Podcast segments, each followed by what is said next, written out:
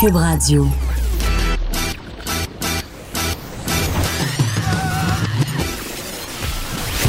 Pour elle, il n'y a jamais de mauvaise question. De 13 à 15. Les effronter. Avec Geneviève Peterson.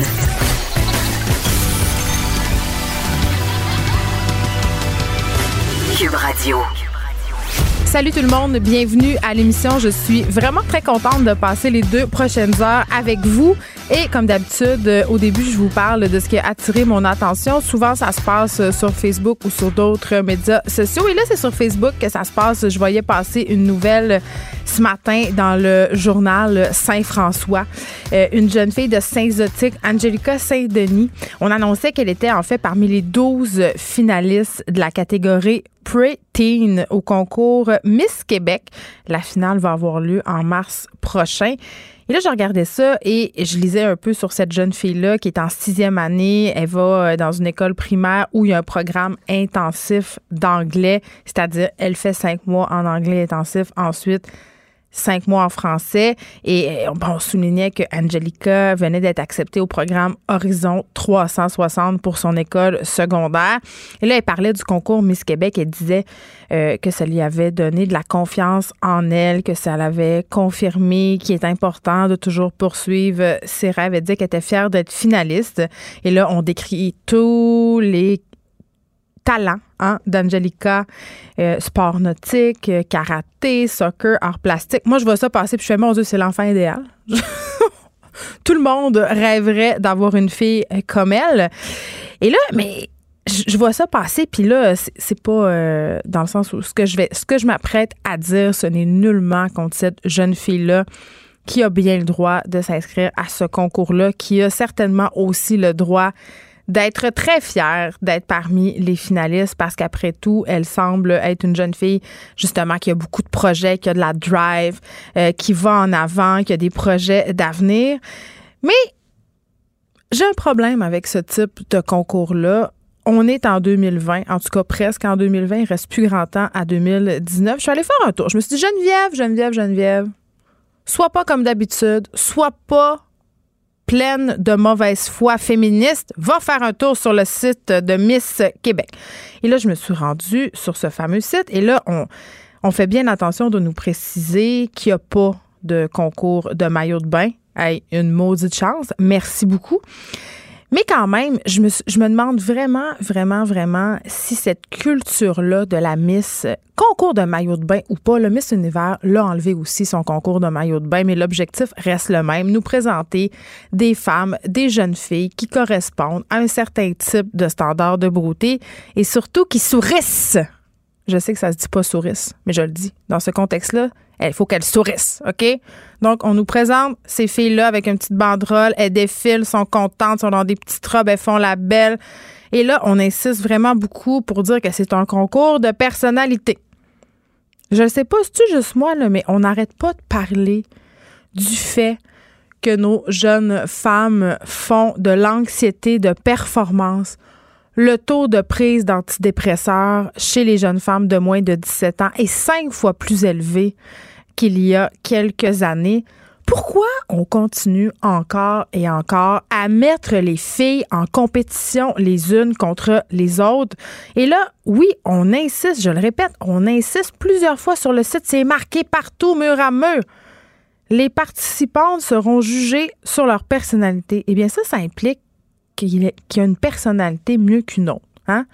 faut être souriante, je l'ai dit, faut qu'elle sourisse faut être charismatique, faut être avenante, faut être engagée, faut avoir l'air contente, faut avoir l'air heureuse. Pourquoi? Est-ce qu'on a vraiment besoin de concours de minimis en 2020? Moi, je me pose vraiment la question. Et je le répète, ce n'est rien contre cette jeune fille de Saint-Zotique qui a l'air formidable, qui a plein de beaux projets, mais il me semble qu'il y a d'autres façons plus constructives que de faire la promotion d'un certain standard psychologique et physique.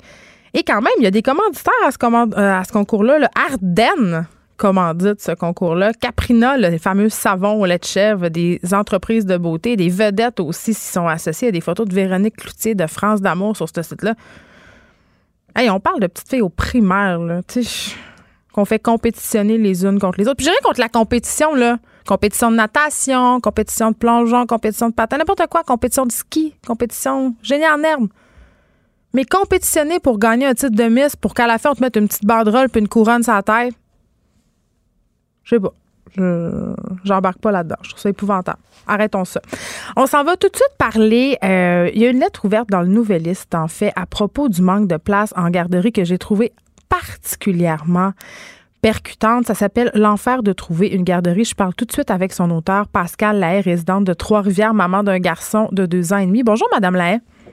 Bonjour à vous. Écoutez, euh, vous avez fait cette lettre, ce cri du cœur, euh, ce matin, ça a été publié. Qu'est-ce que vous dénoncez exactement? Je dénonce le manque de place, comment c'est épouvantablement difficile de trouver une place en garderie. Mm. Euh, on voit ça afficher sur les pages Facebook là, des, des, justement des, des garderies en Mossie. On voit plein de mamans avec des cris du cœur, afficher les photos des enfants. Euh, essayant vraiment de trouver des places, puis c'est vraiment impossible. Moi, c'est la troisième fois que j'étais confrontée à trouver une place en garderie. La mienne euh, a fermé subitement sans préavis pour des raisons de santé. Et ça a été la pire des trois fois pour trouver une place. C'était, fait que la frustration euh, intérieure était suffisamment grande pour vouloir dénoncer la situation. Mais pourquoi vous dites que c'est la pire des trois fois? Ben, les deux premières fois, j'avais eu l'occasion de visiter quelques milieux. Euh, pas tous des milieux intéressants, mais en tout cas, j'ai quand même eu l'occasion d'en visiter. Puis là, cette fois-ci, j'étais vraiment confrontée à comme zéro place. C'est vraiment, euh, c'est vraiment incroyable. J'en revenais pas. Euh, fait qu'il faut vraiment user de stratégie, être quasiment un inspecteur, puis lancer toutes ces lignes à l'eau. fait que là, on, on est sur les listes d'attente, on rebrasse les cartes, on rappelle tous les milieux. À chaque fois, on se fait dire qu'il n'y a plus de place. Euh, je rappelle euh, le, bureau coordonnateur qui supervise les milieux de mm. garde euh, évidemment, il n'y a pas de place. Moi, j'avais j'avais conservé des, numéros de téléphone de garderie que je trouvais intéressants de un an, puis même deux ans, dans mes premières recherches. J'ai rappelé tous ces milieux-là. Eux autres n'en revenaient pas, que j'ai encore à chercher une place. Puis, c'est ça. Puis, au bout du compte, finalement, j'ai visité deux milieux. Mm. puis, il y a un des deux milieux, finalement, on a choisi le milieu comme le plus près du travail à, mon conjoint pour finalement me rendre compte que c'est ça, il y avait de la cigarette euh, quand les enfants n'étaient pas à la maison. Parce qu'après deux jours, euh, j'ai senti le manteau de mon enfant, puis tout son linge, vêtements, ses cheveux, ça, ça puait, ça puait le bouche là, ça puait la cigarette, puis mon enfant fait de l'as. à ce moment-là, j'ai rappelé l'autre milieu que j'avais trouvé, euh, que j'avais pu visiter. Puis les trois, il y avait trois places disponibles. La madame revenait d'un congé. Puis les trois places ont été comblées en 24 heures. C'est fou, là. Est-ce que je J'ai été hyper chanceuse, mais dans un milieu qui ne correspond pas aux besoins de mon enfant puis ni à mes valeurs. C'est ça. Ce que je comprends en ce moment, Madame Laès, c'est que vous allez porter votre fils le matin dans un milieu qui ne vous convient pas. Ben, à cause de la cigarette. La madame, j'ai rien à dire sur ses compétences. Elle est super gentille. Euh, ça, mais d'avoir appris comme un 24 heures plus tard, par 24 heures, comme je dis, la, la seule autre place que j'avais trouvée où il y avait des places disponibles se sont tous comblées en 24 heures. Donc, c'est ça. Fait que ça, c'est, un peu frustrant. On est poigné avec ça. Puis, si j'envoie pas mon enfant là, pour vrai, il faut que je reste à la maison. Puis, mon milieu de garde qui a fermé au début décembre euh, sans préavis, il y a encore trois enfants qui cherchent une place. Fait que j'ai trois parents à la maison qui sont obligés de prendre des vacances pour, euh, c'est ça, parce qu'ils ne trouvent pas de garde. Là-dessus, il y a une maman qui a deux enfants. Elle, c'est la, la situation vraiment pire. Trouver deux places au lieu d'une. Puis, l'autre, c'est un petit coupon puis encore une fois, les places pour les poupons sont sont vraiment difficiles à trouver. En tout cas, ils sont dans une situation pire que la mienne, pratiquement, quoique le quoique mon fils est dans un milieu fumeur. Je ne sais pas qu'est-ce qui est le, le moins pire des deux. il, y a il y a quelque chose que je trouve absolument intéressant euh, dans votre lettre, un point que vous soulevez. Vous dites, si c'était les femmes euh, c'était les hommes, pardon, qui subissaient les mhm. conséquences du manque de place en garderie. Le ministre de la Famille, Jean-François Roberge, mhm. ferait quelque chose parce que vous avez remarqué que ce sont les mamans, la plupart du temps, qui s'occupent de chercher et qui, justement, euh, pallient au manque de place, soit en restant à la maison ou en prenant des vacances. Définitivement. Là, moi, c'est pratiquement, je, je, généralise, évidemment, ça ne correspond pas à la réalité de tout le monde, mais la plupart du temps, la majorité du temps, moi, je vois que c'est des mamans qui restent à la maison, c'est des mamans qui cherchent, euh, qui cherchent des milieux de garde, c'est les mamans qui prennent des congés ou qui sont, qui sont vraiment pris avec la patate chaude, là, si je peux dire. Pourquoi vous pensez que c'est comme ça? Euh, mon Dieu, parce que traditionnellement, c'est les mères qui s'occupent euh, des enfants. Là, c'est parce qu'on a peut-être aussi des, des pour certaines personnes, on, notre travail, on a plus de, je sais pas, c'est plus légitime pour les femmes de prendre congé pour s'occuper des enfants que les hommes. Ça, ça peut ressembler à ça, comme par exemple le, monsieur euh, ministre Robert, qui a un poste de ministre. C'est difficile d'imaginer que ce serait lui qui pourrait prendre congé en fonction de, du poste qu'il occupe actuellement. ça serait dur de dire, ben moi, je vais prendre euh, un mois ou deux semaines de vacances, rester à la maison, chercher une garderie. Sûrement que sa conjointe, je sais pas c'est quoi son emploi, mais qu'il y a une possibilité qu'elle ait une petite affaire de plus de souplesse pour qu'elle reste à la maison. Mais si c'est lui qui était confronté à ça, d'après moi, les choses euh, bougeraient plus rapidement. Lui ou d'autres, ou les hommes en général, en fait, ça, c'est un peu une lecture féministe de la situation. C'est ma, critique de féministe. Euh, Mais vous ressentez une certaine injustice. Bon, une certaine injustice. C'est sûr qu'il y a quelque chose d'inéquitable. C'est surtout par rapport euh, aux priorités du gouvernement. Hmm. Le gouvernement Legault, quand il s'est fait élire, on il a beaucoup poussé les garderies, euh, pas les garderies, mais les maternelles 4 ans. Puis finalement, quand il s'est fait élire, il a dit bon, ben, on va quand même écouter les opinions des autres partis puis des experts. Puis au bout du compte, on n'a pas vraiment l'impression qu'ils sont si souples que ça par rapport à leur position, puis ils veulent absolument répondre à leur euh, leur objectif de maternelle 4 ans. Puis c'est fâchant parce que c'est comme s'ils étaient déconnectés de la réalité. Là. En ce moment, là, la, la priorité, c'est pas c'est pas ça c'est vraiment d'avoir des places. On a plein de cris du cœur de plein de mamans à travers le Québec. Ben oui, j'ai parlé d'une mère qui a fait son CV, tu sais. Ben, c'est ça, une mère qui a fait son CV. Comme je vous dis, il y a encore trois enfants de la garderie où est-ce que mon fils allait. Ils n'ont pas trouvé de place. C'est des parents qui, qui, écrivent pas des lettres dans le journal, mais tu sais, qui sont en train de s'arracher les cheveux sur la tête, ils savent plus quoi faire. Euh, il y a la madame, là, il y a une madame, justement, il y a un article qui a été publié dans, dans que j'ai lu dans la presse aujourd'hui qui disait qu'il avait fait une plainte euh, je ne sais pas si à la commission des à quelle commission, mais indiquant justement les écarts euh, des frais qui sont payés au niveau des garderies. il y a différents il y a différents enjeux sur lesquels on dirait euh, sur lesquels le gouvernement ne se penche pas. Puis, quand ils disent qu'ils vont se pencher, ils mettent une date butoir de quelques années en disant bon ben des places vont être créées dans quelques années, mais c'est maintenant le problème. Moi, je peux pas attendre deux ans que qu'il y ait des garderies en milieu familial qui s'ouvrent, qu'il y ait des CPE qui puissent libérer des places. Là, c'est dans deux ans, mon enfant va, va justement l'ironie de la situation, c'est que dans, dans deux ans, mon enfant va pouvoir accéder dans, dans les maternelles quatre ans que le gouvernement veut créer. en attendant, en attendant, c'est il va rester en attendant, arrangez-vous pour éviter qu'il soit euh, que sa santé soit pas menacée parce que j'ai un enfant asthmatique qui a été hospitalisé cette fois dans sa vie. Tu sais, c'est c'est un peu niaiseux. Puis c'est pas juste ça, c'est tout l'impact d'un enfant quand tu changes de garderie. Hmm. Là, c'est la c'est la troisième garderie qu'il fait. Ça reste que la, stabilité, c'est important chez un enfant. À chaque fois qu'il est changé de milieu comme ça, comme là, là présentement, ça fait deux semaines qu'il va à sa nouvelle garderie, deux, trois semaines. Puis là, il commence à refaire ses nuits. À la garderie, on, on est chanceux, ça va bien. On sent pas qu'il est trop insécure, mais la nuit, là, nos nuits sont scrap pendant deux semaines. Là. Notre enfant, il a de la misère à dormir. On voit que ça a un impact direct sur lui. Et c'est sans compter. ce qu'on veut comme parents. Et c'est sans compter les inquiétudes que vous avez par rapport à la fumée secondaire et qui sont tout à fait légitimes. Pascal Layon, on va vous souhaiter euh, bonne chance pour peut-être trouver euh, une garderie qui correspond mieux à vos besoins. Merci beaucoup de nous avoir parlé. Et la liste 0-5 ans, c'est l'endroit où on se rend pour inscrire notre enfant quand on désire une place en garderie. Et vraiment, les gens s'inscrivent à cette liste-là quand euh, dès la grossesse, et c'est ça a été le cas aussi de Madame Lahaye, elle souligne euh, dans sa lettre ouverte, ça a été mon cas aussi, et je le répéterai jamais assez. J'ai attendu en vain d'avoir un appel de la passe 05. C'est jamais arrivé. Des places en garderie à 50 pièces par jour, j'en ai payé. Puis je ne suis pas la seule. Beaucoup de personnes dans mon entourage. il faut l'avoir le cash flow là pour l'absorber, tout ça. le gouvernement nous permet d'avoir droit à un remboursement sporadique de ces sommes-là, mais il faut, faut l'accoter au quotidien. C'est excessivement difficile. Et, je comprends tellement Madame Lahaye parce que ça peut devenir un casse-tête incroyable. Ça crée de l'anxiété et chez les parents et chez les enfants. Et ce qu'elle décrit comme situation, je le vois souvent, je l'ai vu, je l'ai vécu.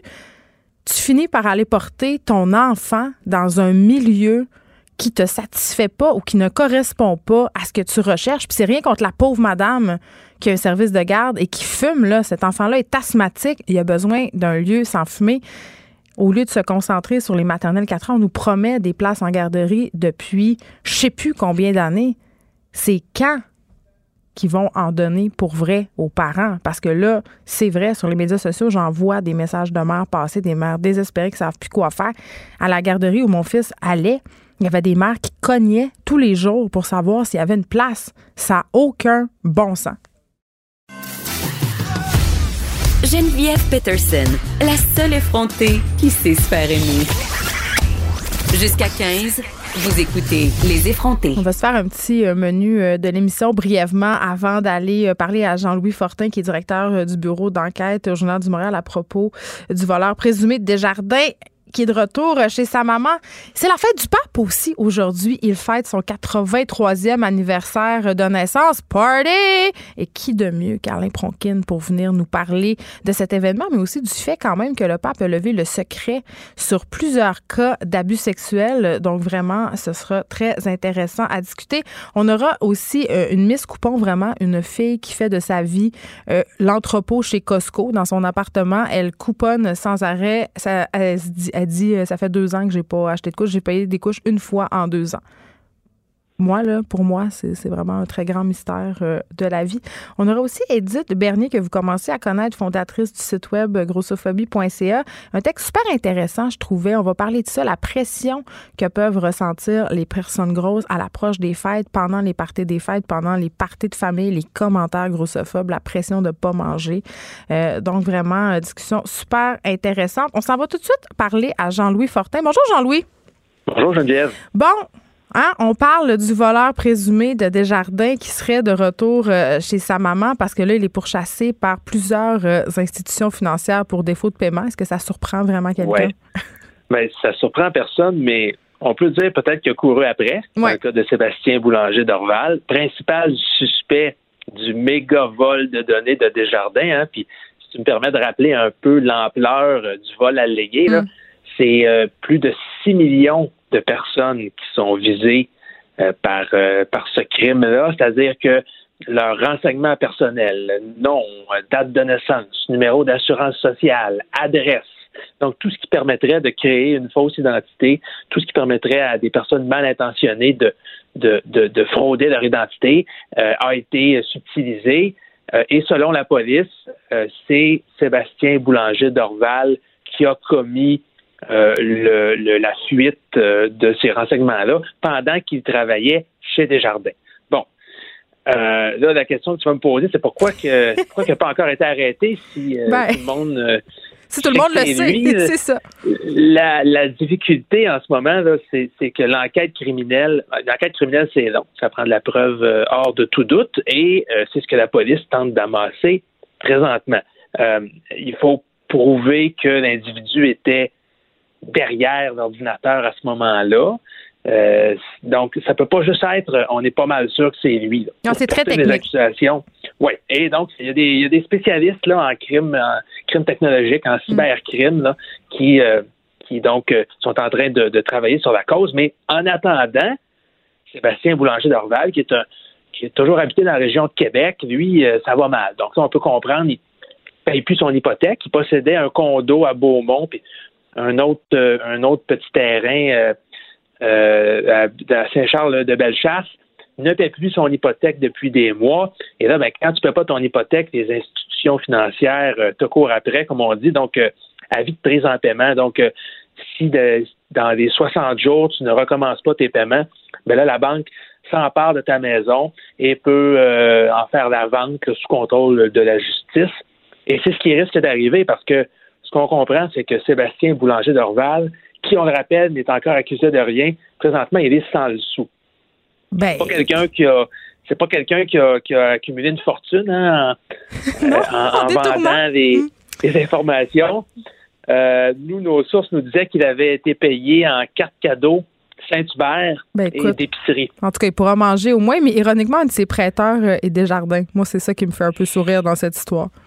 Oui, et l'autre, c'est la capitale, qui est une filiale de, de Jardin. Mais bref, euh, ouais, vas-y donc. Ben, bref, euh, il n'est pas, pas au bout de ses peines parce que même s'il n'y a pas d'accusation encore contre lui, c'est clair qu'il a dû retourner vivre chez sa mère, euh, Harry Mouskini. C'est d'ailleurs là qu'une huissière a été envoyée pour lui signifier en main propre que la banque allait vendre ses propriétés s'il ne recommençait pas ses paiements. la question qu'on se pose euh, tous, euh, Jean-Louis, c'est est-ce qu'ils ont saisi ces cartes cadeaux? je ne peux pas répondre à ça. C'est une très bonne question, mais on peut imaginer qu'à partir du moment où la police se rend compte qu'il aurait été payé en carte cadeau, on, on désactive ces cartes cadeaux. Je peux pas croire qu'il pu continuer à aller manger des doigts de poulet chez Saint-Hubert à volonté. OK. Ben, tu sais, on s'achante sur lui, on voit des photos de lui partout, puis on, le répète encore, là, il n'est que suspect. Bon, tout le temps à penser que c'est lui.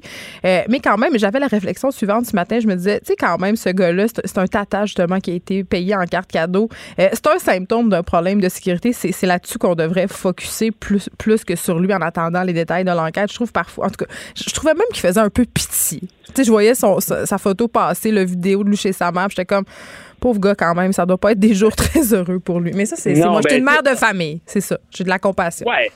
Oui, on le soupçonne quand même d'avoir commis des infractions qui sont, qui sont très graves, mais je te rappelle que ce n'est pas un génie. Sébastien Boulanger d'Orval, c'est ah. pas un crack de l'informatique. Ouais. C'est pas. Il avait accès à ces données-là euh, dans le cadre de son travail d'analyste euh, en marketing euh, chez Desjardins. Mais encore une fois, selon la thèse de la police, ce qui s'est passé, c'est qu'il a téléchargé les données sur des clés USB, amené ça chez lui, puis après ça, ben, aurait revendu euh, au moins une bonne partie de ses renseignements personnels qui valent une fortune à tout un réseau de courtiers un peu douteux de la région de Québec, des gens sur le dark web qui, eux, les réutilisent à des fins criminelles. Non, je sais. Il faudrait pas que j'ai de la compassion. C'est l'esprit de Noël. Je, vais arrêter ça tout de suite. Ben, au moins, euh, tu peux penser que chez sa mère, euh, peut-être qu'il mange bien. Hein. il fait de la on soupe. Peut, on peut présumer de ça. OK. Parlons maintenant d'Yvan Delorme, l'ex-chef de police du SPVM, qui va devenir producteur euh, de potes. Est-ce que tu peux nous dire un peu, Jean-Louis, qui est Yvan Delorme à prime abord? Yvan Delorme a été chef euh, du SPVM, donc le corps de police de la ville de Montréal, mm. pendant six ans, entre 2005 et 2010. À l'époque, il était le plus jeune chef de l'histoire. Moi, j'ai toujours eu, euh, on m'a toujours parlé de lui comme euh, un, homme qui était apprécié de ses troupes, quelqu'un qui avait une grande intégrité et qui qu'on voyait à la tête du SPVM pendant longtemps. Et un petit peu par surprise, en 2010, alors qu'il n'avait que 47 ans, il a pris sa retraite. Quand tu prends ta retraite à, 47, à 47 ans avec une rente de 135 000 par année indexée à vie, ça te donne du temps libre. Hein? On s'entend que tu auras beau jouer au golf pendant quelques années, après ça, ça te prend des projets. Et là, ce qu'on apprend ce matin, grâce à ma collègue Annabelle Blais, qui est spécialiste des questions de cannabis et de cette industrie naissante, c'est que le plus récent projet d'Yvan Delorme, 57 ans, mais retraité actif et qui est encore bien en forme pour travailler, c'est de construire une grosse entreprise de cannabis qui va vendre, qui veut vendre, qui veut approvisionner la SQDC, donc les magasins de cannabis euh, autorisés, euh, contrôlés par le gouvernement du Québec. Et d'ailleurs, Yvan Delorme a déjà euh, reçu ce qu'on appelle des, lettres d'intention de la SQDC, c'est-à-dire s'il obtient sa licence pour faire pousser du cannabis, hein, parce que c'est une licence qu'on obtient du gouvernement fédéral, à ce moment-là, la SQDC s'est engagée, euh, ont, signifié leur intérêt, leur intention de faire affaire avec lui pour approvisionner euh, leur, leur succursale. Mais tu sais quoi, euh, Jean-Louis, les gens trouvent ça un peu paradoxal, euh, un peu ironique même qu'un ancien directeur de police se lance dans la production de potes parce que Yvan Delorme quand même a participé à plusieurs opérations qui ont mené à l'arrestation de trafiquants de drogue. Mais quand même, le cannabis est rendu légal, donc il n'y a rien théoriquement de mal à en faire pousser. En plus, j'aurais tendance à penser, je me dis, puisque c'est un ancien chef de police, ça doit être quelqu'un le droit qui va bien le faire. Donc moi, je le vois pas tellement. Il est où le problème avec tout ça? Ben, il n'y a pas de problème. Euh, effectivement, comme tu le dis, c'est tout à fait légal lorsqu'on fait pousser du cannabis selon les règles. C'est une substance qui est euh, maintenant parfaitement légale lorsqu'on en consomme à des fins récréatives et qu'on l'a acheté euh, de dans des endroits autorisés. À la SQDC. J'ai trouvé, ça, trouvé ça intéressant, par contre, la réflexion d'Yvan Delorme en entrevue avec notre bureau d'enquête quand il revient sur ses années comme chef de police. lui, ce qu'il nous dit essentiellement, c'est moi, comme chef de police, j'ai jamais été à l'aise de courir après le petit pusher ou le petit consommateur. Il y avait une vision un peu euh, différente du trafic de drogue, c'est ça? Oui, c'est ça. Donc, arrêter quelqu'un, puis lui, éventuellement l'amener à avoir un casier judiciaire pour avoir fumé un joint, euh, au coin de Berry et Sainte-Catherine, c'est peut-être pas la meilleure idée. Hein? on criminalise des gens en cours après des, du, petit poisson. Ce que Yvan Delorme nous dit, c'est que son objectif comme chef de police, c'était bien plus les têtes dirigeantes des réseaux de, euh, de trafic de stupéfiants. Donc la mafia, les Angels, etc. Et euh, personne est, nécessairement surpris de l'entendre dire ça, mais c'est clair qu'un chef de police a beaucoup moins les coups des franges pour parler. Je pense pas qu'à l'époque, Yvan Delorme nous aurait présenté ça de cette façon-là. Il nous aurait dit euh, non, non, la drogue, c'est illégal, puis pour faire arrêter avec 5 euh, grammes de cannabis dans les poches.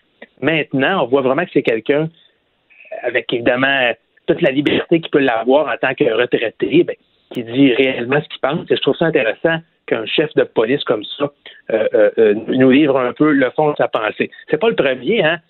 c'est le premier.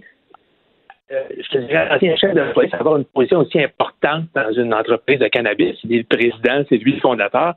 Mais dans les derniers mois, entre autres, l'ancien chef de police de Toronto, Julian Fontino, qui est lui aussi impliqué dans une entreprise de, cannabis, un ancien commissaire à la GRC aussi. Donc, ce sont, ce sont tous des gens qui ont, qui ont trempé dans le milieu comme membres des forces de l'ordre, qui ont acquis une connaissance euh, du marché, du produit, de la dynamique de consommation, puis qui maintenant veulent, pour les consommateurs récréatifs, faciliter les choses, ou en tout cas économiquement, là, en tirer un, bénéfice, un profit. Jean-Louis Fortin, merci. On va être obligé de se laisser. On a un petit problème euh, de son. Ça sonne pas très bien, mais de toute façon, on a dit ce qu'il y avait à dire, euh, directeur du bureau d'enquête euh, au Journal de Montréal.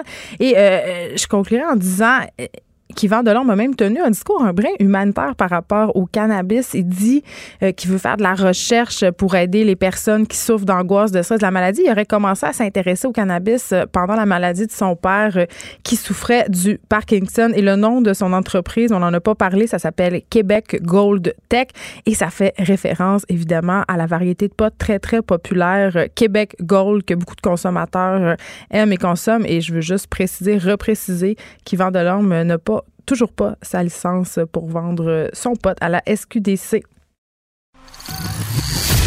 Les effronter. Avec Geneviève Peterson. Les vrais enjeux, les vraies questions. Vous écoutez Les effronter. Alain Pronkin, spécialiste euh, des nouvelles religieuses, des religions. Bonjour. Bonjour Geneviève. il se passe beaucoup d'affaires aujourd'hui. Entre autres, c'est la fête de notre bon pape. Il célèbre aujourd'hui son 83e anniversaire. Ah! C'est la fête! On dirait une fête de croisière. Ah! Je suis pas sûre si je tente, tu dis que ça. Ça, je connaissais pas cette version-là. C'est bien cheesy. Oh my God. OK, on arrête ça, ça. bon, 83e anniversaire euh, pour le pape et il s'est fait tout un cadeau. Il lève le secret pontifical sur plusieurs cas d'abus sexuels? Ben, ce qu'il lève, c'est pour l'ensemble des, cas d'abus sexuels. Parce que le problème a commencé en février dernier. En février dernier, il y avait le sommet sur la pédophilie au Vatican. Et il y a eu le cardinal Marc qui s'est exprimé en disant on invoque souvent dans les cas d'abus sexuels le secret pontifical. Et il dit pour moi, il n'y a aucun cas d'abus sexuel pour lequel on pourrait invoquer le secret pontifical pour mettre un terme ou pour freiner ou pour ne pas dire rien divulguer. Puis le secret du confessionnal, lui? Oui, attends un petit peu, on va arriver à ça. Fait que là, lui, il a pris cette position-là. Et t'avais Skik Luna, qui est, moi j'appelle ça le, celui qui va dans tous les cas de pédophilie que le pape envoie. Et lui, il a dit, il dit, c'est effrayant parce que voici la situation actuellement. Une victime est victime d'un abus sexuel d'un prêtre. Elle sait un jour où elle va rencontrer un évêque, elle va donner son témoignage et c'est tout. Le reste est couvert par le secret professionnel, ce qui n'a aucun sens. Pour lui, la victime doit savoir en tout temps où est rendu son dossier. Là, on ne parle pas de son dossier aux affaires criminelles ou s'il y a un recours collectif. On parle juste à l'intérieur de l'Église qu'elle puisse savoir un mané qu'il y a eu une décision et que la personne a été défroquée. Elle ne savait rien en aucun moment. Et là, ce qui est arrivé, c'est que le pape, après ce, sommet-là sur la pédophilie, a décidé d'agir et a pris la décision ce matin, la même journée que sa fête, de dire eh bien voilà, dorénavant, il n'y a plus de secret pontifical. Et là, tu as posé la question. Euh, le secret du confessionnal. Mais c'est vrai, parce qu'il me semble que c'est comme quand on va chez le médecin ou comme quand on va chez le psychologue, tu sais, ils sont pas tenus de révéler ce qu'ils se Oui, disent, même que mais c'est là, contre faut leur faire attention. Le secret du confessionnel, c'est quoi?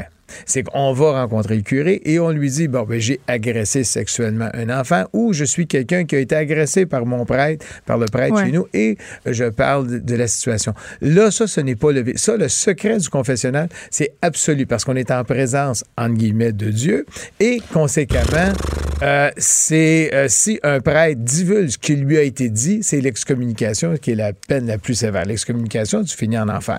Donc, Ça, c'est pas drôle. c'est pas drôle. Donc, ça, ce n'est pas touché. Donc, tout ce qu'on dit à un prêtre au moment de la confession, c'est important, au moment d'une confession, ça, ce n'est pas touché. Même si c'est un crime, même si je vais dans le confessionnal puis je dis, mettons que Ouais. t'es mon prêtre, Alain, puis je dis, Hey, j'ai tué quelqu'un. Ouais, c'est un secret du confessionnal. Il n'y a pas un prêtre qui va le divulguer, c'est l'excommunication. Et ça, c'est clair. Puis dans plusieurs pays, on tente d'aller à l'encontre par des lois criminelles, des lois Ben, civiles. on dit, vous allez. Et les prêtres, et c'est unanime, il n'y a personne qui va le faire parce que c'est trop sévère. Mais le secret pontifical, c'est autre C'est comme le secret du gouvernement. Parce que c'est un État, le Vatican. Donc, oh, tout le monde sait que au gouvernement du Québec ou au gouvernement fédéral, essaie pas d'avoir une information tu n'auras jamais parce que c'est le secret. Ah, on dit pas ça, on dit pas ça, on dit pas ça. Mais euh, là, c'est la même chose qui existe. Mais là, il y en avait un aussi dans les dossiers. Parce que dans les dossiers judiciaires, quand tu accuses quelqu'un, mais tu as le droit de savoir qu'est-ce qui se passe dans ta procédure. Mais là, c'est ce qui va arriver. Et enfin, les victimes vont pouvoir suivre leur dossier.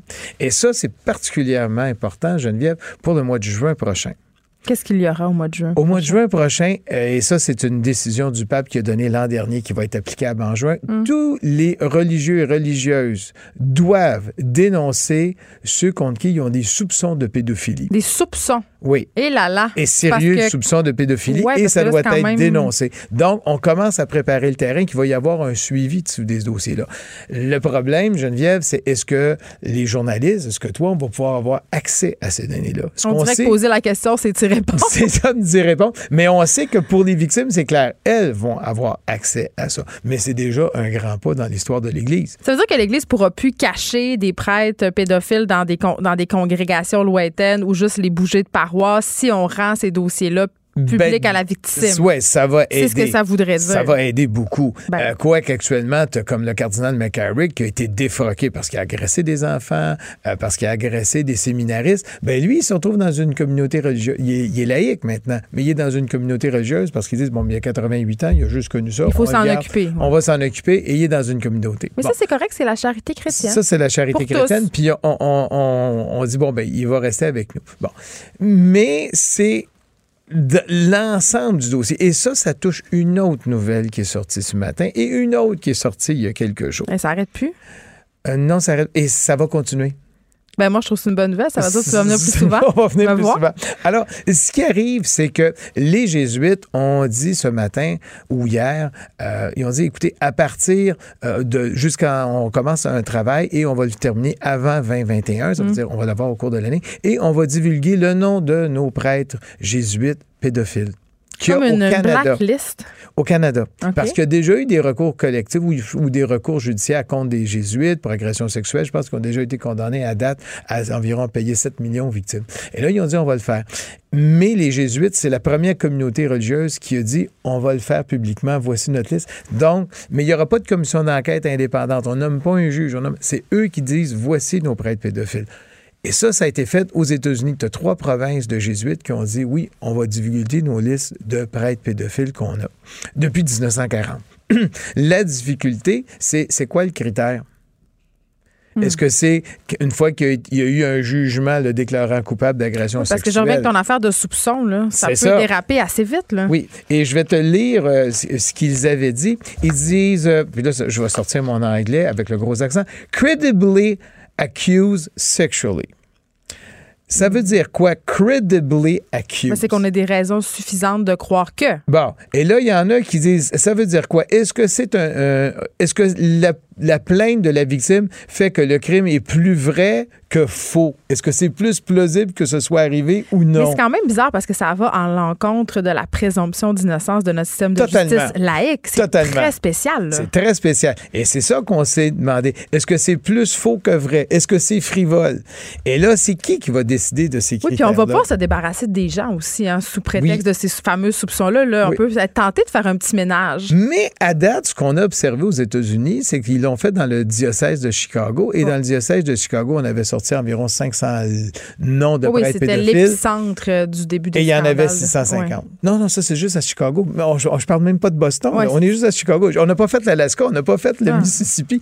Bon, dans plusieurs diocèses, on le fait aux États-Unis. Et souvent. Moi, je suis en train de faxer mon apostasie. Ah, OK. Et on a euh, découvert que dans plusieurs régions, les policiers arrivaient avec beaucoup plus de cas que ce que les diocèses avaient révélé. Puis, pourtant, donner un, dans Houston, le cardinal Dinardo, il avait posé la question il y en a un qui est sur votre liste de prêtres pédophiles. Euh, que vous publiez ce matin et comment ça se fait qu'un des prêtres qui est sur cette liste-là a fait une messe à 10 heures? Et il a répondu, ben, il était sur je vais dire un anglicisme, sur la cédule d'aujourd'hui. Et je le dis, il était à l'horaire et je divulguais juste à 10 heures, mais sa messe était à 9 heures, donc je l'ai laissé on arrive à des cas comme ça. Ah de la gestion. De, la gestion cas par cas. Mais on, arrive à cette situation-là. Nous, au Québec, on a l'archidiocèse de Montréal, Monseigneur Lépine, qui a dit on va faire une commission d'enquête et il a retenu les services de la juge qui malheureusement est décédé. Mais on a la volonté à Montréal, je pense aussi sur la rive sud, puis Québec a dit on va faire la même chose, de, de faire une commission pas vraiment indépendante, mais quasi indépendante pour déterminer là, des listes de prêtres pédophiles. Mais là, tu disais, euh, bon, euh, cette fameuse liste qui sera fournie par les jésuites a quand même un lien avec peut-être euh, ces recours collectifs qui ont été disposés, déposés pardon, simultanément au Québec. je crois que c'est la semaine dernière. C'est jeudi ou vendredi dernier. Alors, ce qui est arrivé, Maître Arsenault, le bureau de Maître Arsenault a déposé quatre euh, quatre recours collectifs distincts la même journée. Mm. Deux contre des communautés religieuses euh, de mémoire, les frères de Saint-Gabriel, puis une autre de Saint-Vincent-de-Paul, deux communautés. Maître qui représente des victimes. Des victimes.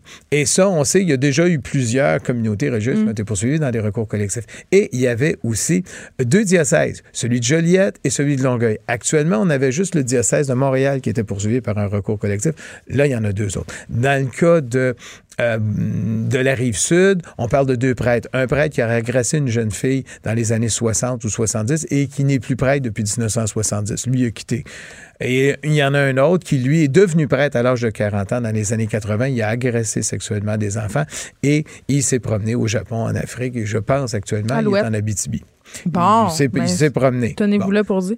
Et on a la même chose du côté d'une des communautés religieuses. On a juste le surnom du religieux qui a agressé, qui est un infirmier, qui était le frère Tic-Tac.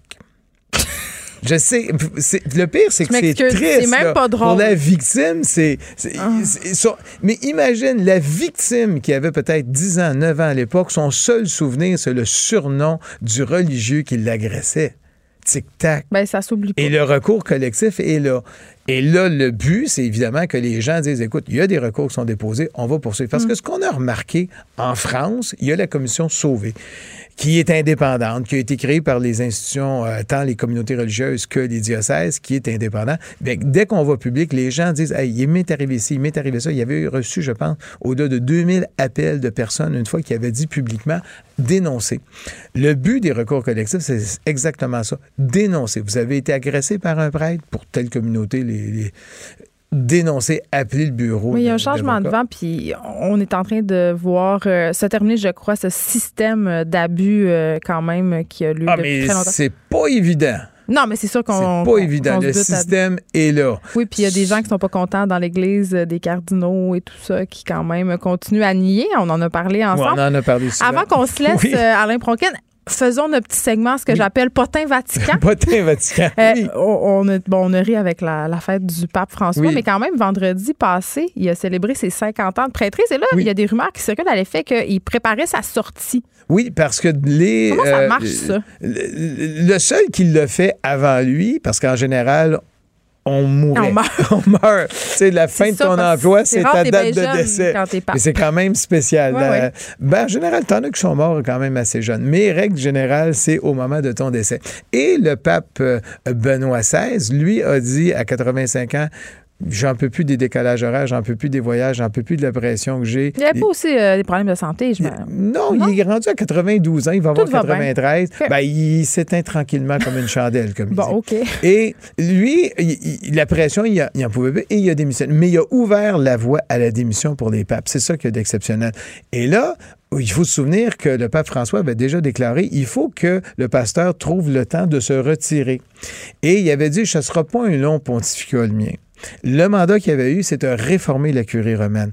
Tout le travail a été fait sur cinq ans. Il ne reste plus qu'à déposer. Mais là, il y a des indices, c'est ça, là? oui, il va le déposer incessamment. Tout est fait, tout est terminé. Après ça, il a pris ces deux, ce qu'on appelle les secrétaires particuliers pontificaux. C'est les deux gars qui font la gestion de ses voyages, de son horaire, qui disent, OK, tel moment, on s'en va là, qui font vraiment son agenda.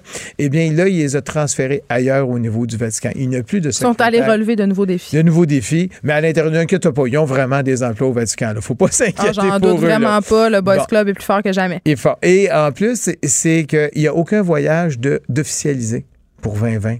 Ça, c'est ça, c'est, je pense que c'est le signe signe. le plus révélateur. Le seul voyage qu'il avait officialisé, entre guillemets, il avait dit si il y a un accord de paix au sud du Soudan qui dure 100 jours, j'irai.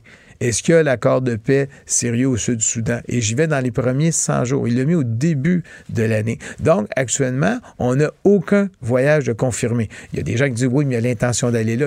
Non, mais un voyage, comme on dit, Oui, signé en bas avec l'agent de voyage. Puis on il déplace pas le pape euh, à qui mieux mieux comme ça et il Non. n'est pas assis dans les aéroports à attendre les rabais de dernière minute. lui, Non, là, pas du tout. Et lui, comme il a dit, quand il a fait son voyage au Japon, ben, on sait que le Japon, c'était un, un- un vœu de, naisse- de jeunesse. Il a toujours voulu aller au Japon et il est allé au Japon. Oui, ça a été Donc, il a accompli sa destinée. Il a, il a euh, accompli sa destinée. Donc, les gens se disent, il a un peu tout réglé. Il y a beaucoup de pression pour la pédophilie. Là, il vient de régler un problème au niveau du secret des dossiers. Est-ce qu'il va arriver en janvier ou février puis dire, c'est le temps? C'est certain qu'il ne fera pas ça la veille de Noël. là, Il y a des messes à célébrer, en là, le. Vatican, C'est à feu et à sang. Et là, on se souvient que le pape Benoît XVI avait fait ça au mois de mars, avant Pâques et après Noël, quand c'est un- il y a un petit creux. Quand Jésus ressuscite. non, ça, c'est après Pâques. Oui, ça, c'est après. C'est ça, Pâques. C'est la ça, mort et la résurrection. et résurrection. Donc, on- il y en a beaucoup en Europe qui s'attendent et qui se disent il va faire quelque chose. Il y en a beaucoup qui disent peut-être qu'il va annoncer un voyage. Euh, en Argentine, son pays natal, et c'est peut-être là, à ce moment-là, qu'il va sortir. Dieu. Mais là, on potine un petit peu, mais je l'avais prévu dans mon livre, Je serais. Ah, bon, t'es tellement bon. Je deux serais- ans avant. Je serai suspendu à tes lèvres pour la suite. Alain Pronquet, tu reviendras très bientôt nous entretenir sur euh, les potins Vatican et autres facilités et nouvelles fun et pas le fun qui concernent notre plus célèbre boys club de Oui, l'humanité, de l'humanité. c'est-à-dire l'Église catholique. Merci beaucoup. Bienvenue. Écrivaine, Blogueuse. Scénariste et animatrice. Geneviève Peterson. La Wonder Woman de Cube Radio. 57 des Canadiens prévoient utiliser plus de coupons et circulaires en 2020. Hein, on, on crie à la mort du Publisac. On était cœurés de recevoir des circulaires dans nos boîtes à mal, mais force est d'admettre qu'avec la hausse du prix des aliments qu'on nous a annoncé, ce sera peut-être une tendance. Et là, j'avais envie de parler de couponing avec la reine des coupons, disons-le, Catherine Aubert, qui est adepte des bons de réduction et créatrice de Miss Coupon. Bonjour, Madame Aubert. Bonjour. Eh, bon, euh, les Québécois, évidemment, on est tous affectés par la hausse du prix des aliments et là, on prévoit euh, justement plein d'affaires pour essayer d'économiser et utiliser des bons de réduction en fait partie. Vous, vous couponnez depuis trois ans de façon intensive. Dans le Journal de Montréal, on- il y a un article sur vous. On peut voir la pièce où vous entreposez vos choses. Ça a l'air d'un entrepôt chez Costco. Ça a commencé comment cette histoire-là de coupons, Madame Aubert? Euh, moi, en fait, euh, je suis tombée enceinte à 18 ans. Euh, évidemment, c'était pas prévu. Puis moi et mon conjoint, on a décidé euh, de garder le bébé, sauf qu'on n'était pas dans la meilleure situation financière. Je comprends. Donc moi, je me suis dit, c'est sûr que si je garde cet enfant-là, il faut que je réussisse à subvenir à ses besoins. Euh, ma tante à moi, elle couponnait, donc j'ai dit, ah, euh, tu sais, j'aimerais bien ça, essayer de sauver quelques dollars. Ça pourrait m'aider avec le bébé à venir. Donc c'est comme ça que j'ai commencé.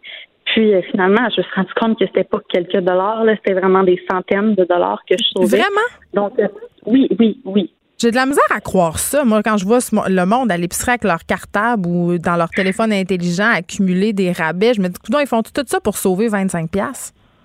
Non, non, non, c'est, vraiment des, bons montants. C'est sûr que ça dépend de, du temps qu'on y met, de l'énergie, mais euh, oui, c'est, c'est on parle de centaines de dollars par mois. Là. Tant que ça, OK. Mais expliquez-moi, pour réussir à sauver autant d'argent, c'est une job à temps plein, là, Madame Aubert, comment ça marche? Euh, en fait, les gens ils ont tendance à penser qu'il faut mettre 40 heures semaine là-dessus. Oui, effectivement. C'est tout mon cas. moi, je suis maman à la maison. Là, je passe pas la journée devant mes coupons. Je m'occupe de ma fille. Puis, euh, c'est ça. moi, je mets euh, environ, je vous dirais, une heure par jour, des fois un petit peu moins. Euh, c'est pas vrai que je reste trois heures à la caisse. Les gens ont, tendance à croire ça, mais c'est ça. Moi, je mets environ sept heures par semaine, puis c'est pas mal payant. Euh, mais vous restez pas trois heures à la caisse. Est-ce que la réalité du couponing a changé avec l'avènement des téléphones intelligents? Parce que je disais tantôt, on pense au Publisac, on pense au circulaire. Concrètement, comment vous fonctionnez? Parce que vous avez tout un système, j'imagine. Ben en fait, euh, moi j'ai pas de, de coupons numériques ou euh, sur le cellulaire, il y en a vraiment très peu. moi, c'est des coupons papier. Donc, euh, avant d'aller au magasin, je me fais une liste des essentiels, euh, les coupons que, que j'ai, que je vais être sûre d'utiliser puis de pas oublier. Ça, je m'écris.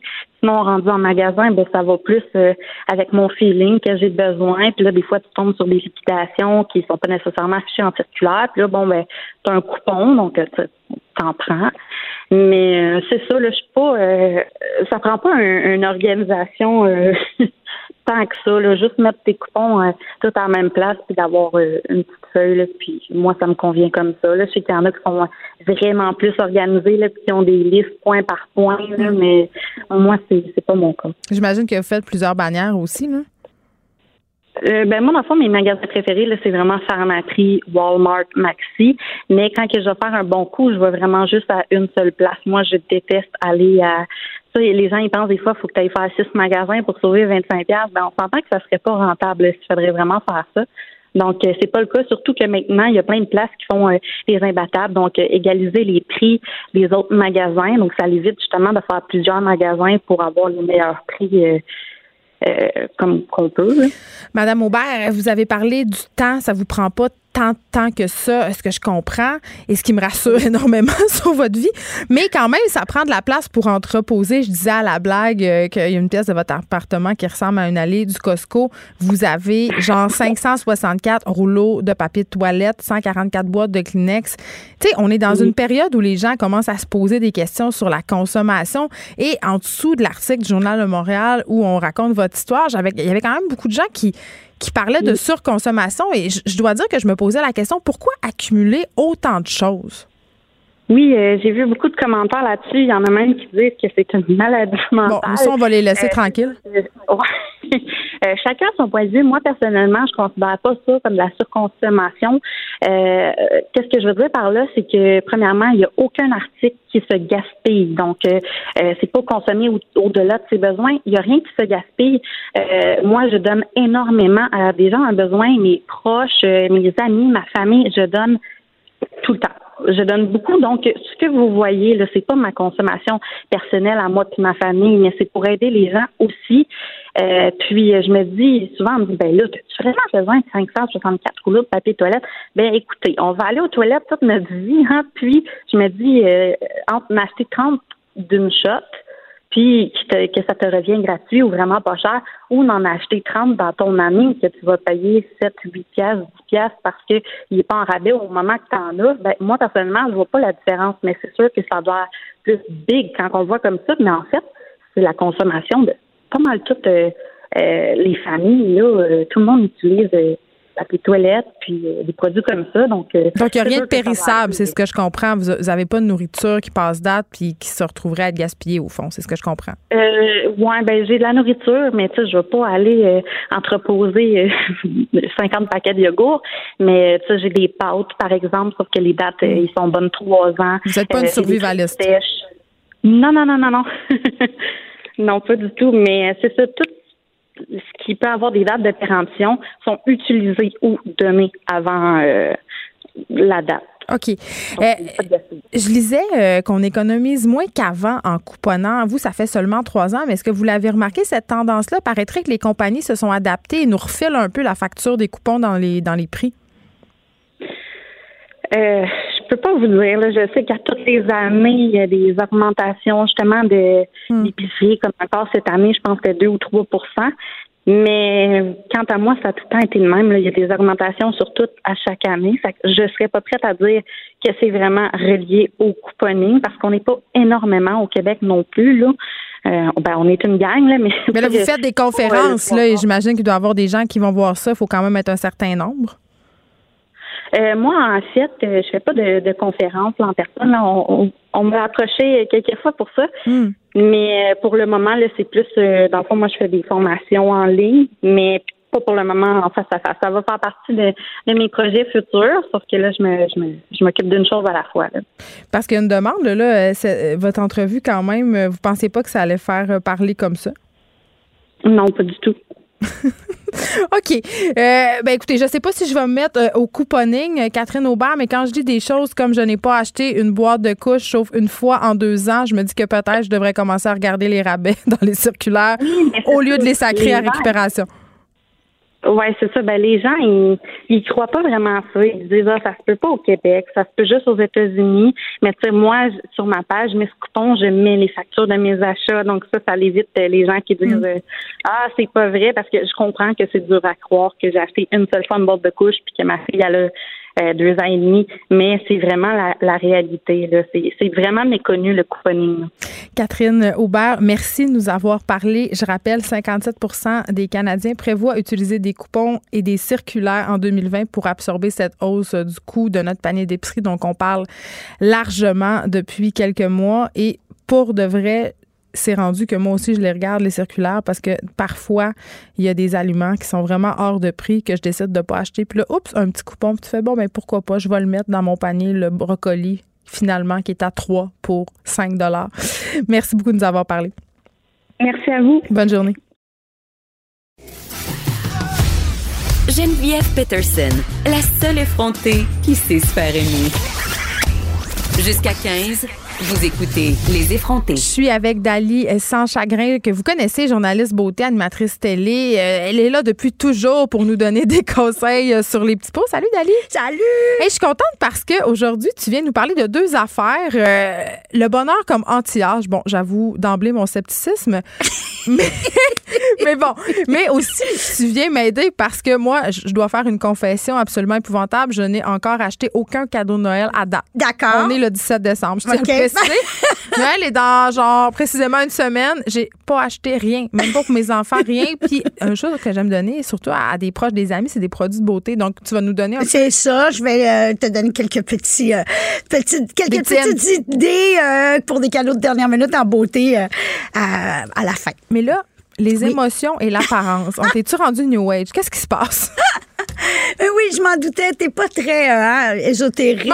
c'est pas euh. fou. Tu sais, quand t'es, les gens, ils disent tout le temps, t'as l'air bien. Tu sais, ben tu rayonnes. Ben ça, ça, irradie en dehors. Exactement, exactement. C'est ça. C'est que là, j'arrive tout juste de Lyon, au workshop euh, des nouvelles esthétiques à Lyon, où je donnais justement ma conférence, Le bonheur comme anti-ride. Ça y est, ça y est. Elle est Gwyneth. Elle est rendue Gwyneth. Non, pas à ce point-là. Pas à ce point-là. Ce qui arrive, c'est ça. C'est vraiment que quand j'ai commencé dans le domaine de la beauté, j'ai d'abord, tu sais, je pense que tu es un peu comme moi. On aime ça, euh, les trouvailles. Ben on cherche, on cherche l'affaire. Ben, on cherche the pot. oui, le the, the pot.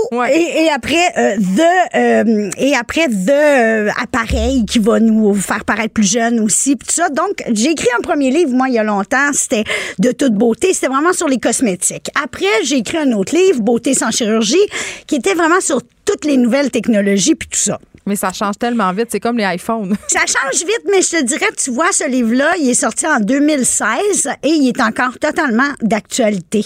Euh, celui-là, c'était la version là, qui était en France aussi. La beauté sans scalpel. Oui, exactement.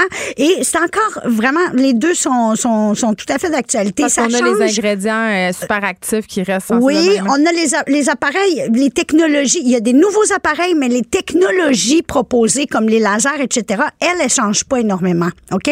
Il va y avoir des nouveaux appareils, il va y avoir des combinaisons de technologies, mais il n'y a pas énormément de changements au niveau quand même des approches pour euh, anti-âge qu'on propose dans ce qu'on appelle les nouvelles techno.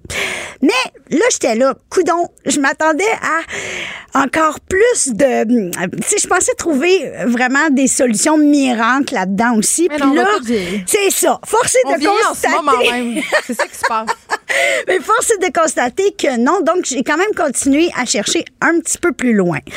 Entre-temps, tu sais, j'ai écrit un livre. Ben, pas écrit un livre. J'ai collaboré au livre d'une kinésiologue holistique. Et là, là, ça sonne sorcellerie. Attention, sorcellerie à l'heure. Sceptique du Québec sur la une. Pas du tout, je t'assure. C'est très, très, très terre à terre On comme rendra pas approche. des œufs de Uni dans, dans, dans Non, dans non, c'est pas ça. C'est pas ça. C'est pas ça. Ça, là, détox émotionnel pour tous, c'est une kiné holistique. La kiné holistique, là, c'est c'est beaucoup plus terre à terre qu'on- qu'on- que le nom sonne. Oui, parce que, ouais. Ça a été créé par des, euh, ça a été créé par des, euh, euh, des, des, euh, Kinésiologue. euh, oui, non, mais euh, des chiropraticiens Ouais. même au départ. C'est vraiment, en grosso modo, c'est euh, une approche qui dit que le corps connaît la réponse. On en parle C'est de la plus biologie totale. c'est pas tout à fait ça, mais ça, ça se rejoint quand même dans les principes et les idées que notre corps connaît la réponse. Alors, Anne Loisel, elle, c'est son livre, là. J'ai juste collaboré, mais ça m'a aussi fait euh, penser à plein d'autres choses aussi au niveau de la beauté.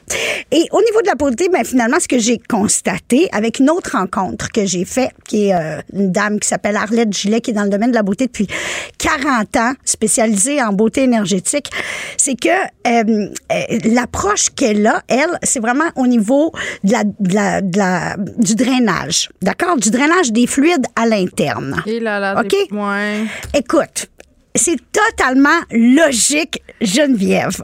C'est-à-dire, c'est tellement logique. Il n'y a pas des, du drainage, de dérigage de colons puis d'affaires. Non, non, non, non, non, non. Parce que là, il y a quand même eu des reportages de notre bureau d'enquête pour dire que c'est un peu la chenoute. Euh, Non, non, non, pas du tout. Ça n'a rien à voir avec ça. Le drainage lymphatique, là, c'est une méthode euh, qui est vieille comme Barabas. Là, tu peux le faire manuel, tu peux le faire avec des ventouses. Dans la médecine traditionnelle chinoise, ils travaillent avec les ventouses. Tu connais? Moi, j'ai juste vu ça dans les filles de Caleb quand il essayait de guérir Clovis de sa pneumonie. Ton téléphone sonne. Oh non, T'es vraiment chanceuse. T'es t'es sauvé par la cloche.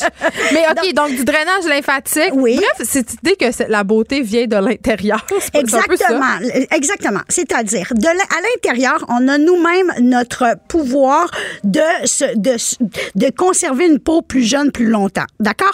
Pourquoi? Parce que si nos fluides, OK? OK? Nos Je te suis, fluides. je te suis. Je suis bonne foi, là. OK. Nos fluides, c'est quoi? C'est la lymphe, le sang, OK? L'eau. D'accord? Euh, le retour veineux aussi. D'accord? Et le fluide énergétique. Ça- quand tout quand toutes nos circulations fonctionnent à l'intérieur, la lymphe nettoie le sang, le sang bien oxygéné, tout ça vient nourrir nos cellules épidermiques. OK? Donc, le, en gros, c'est que c'est nos blocages qui qui peuvent euh, être le plus néfastes pour notre apparence. En gros, si tout va bien, t'en auras pas besoin de Vampire Lift. T'en as moins besoin. C'est-à-dire qu'effectivement, si tu as des blocages au niveau émotionnel, ils vont bloquer aussi tes fluides et tu vas, tu vas, c'est un peu l'explication de la fameuse beauté qui vient de l'intérieur. Tu me suis? C'est-à-dire que euh, tout le monde dit ça, ah, la beauté, ça vient en dedans, la beauté, ça vient en dedans, puis tout ça. Mais on n'a pas une explication claire. Alors, moi, je l'ai maintenant.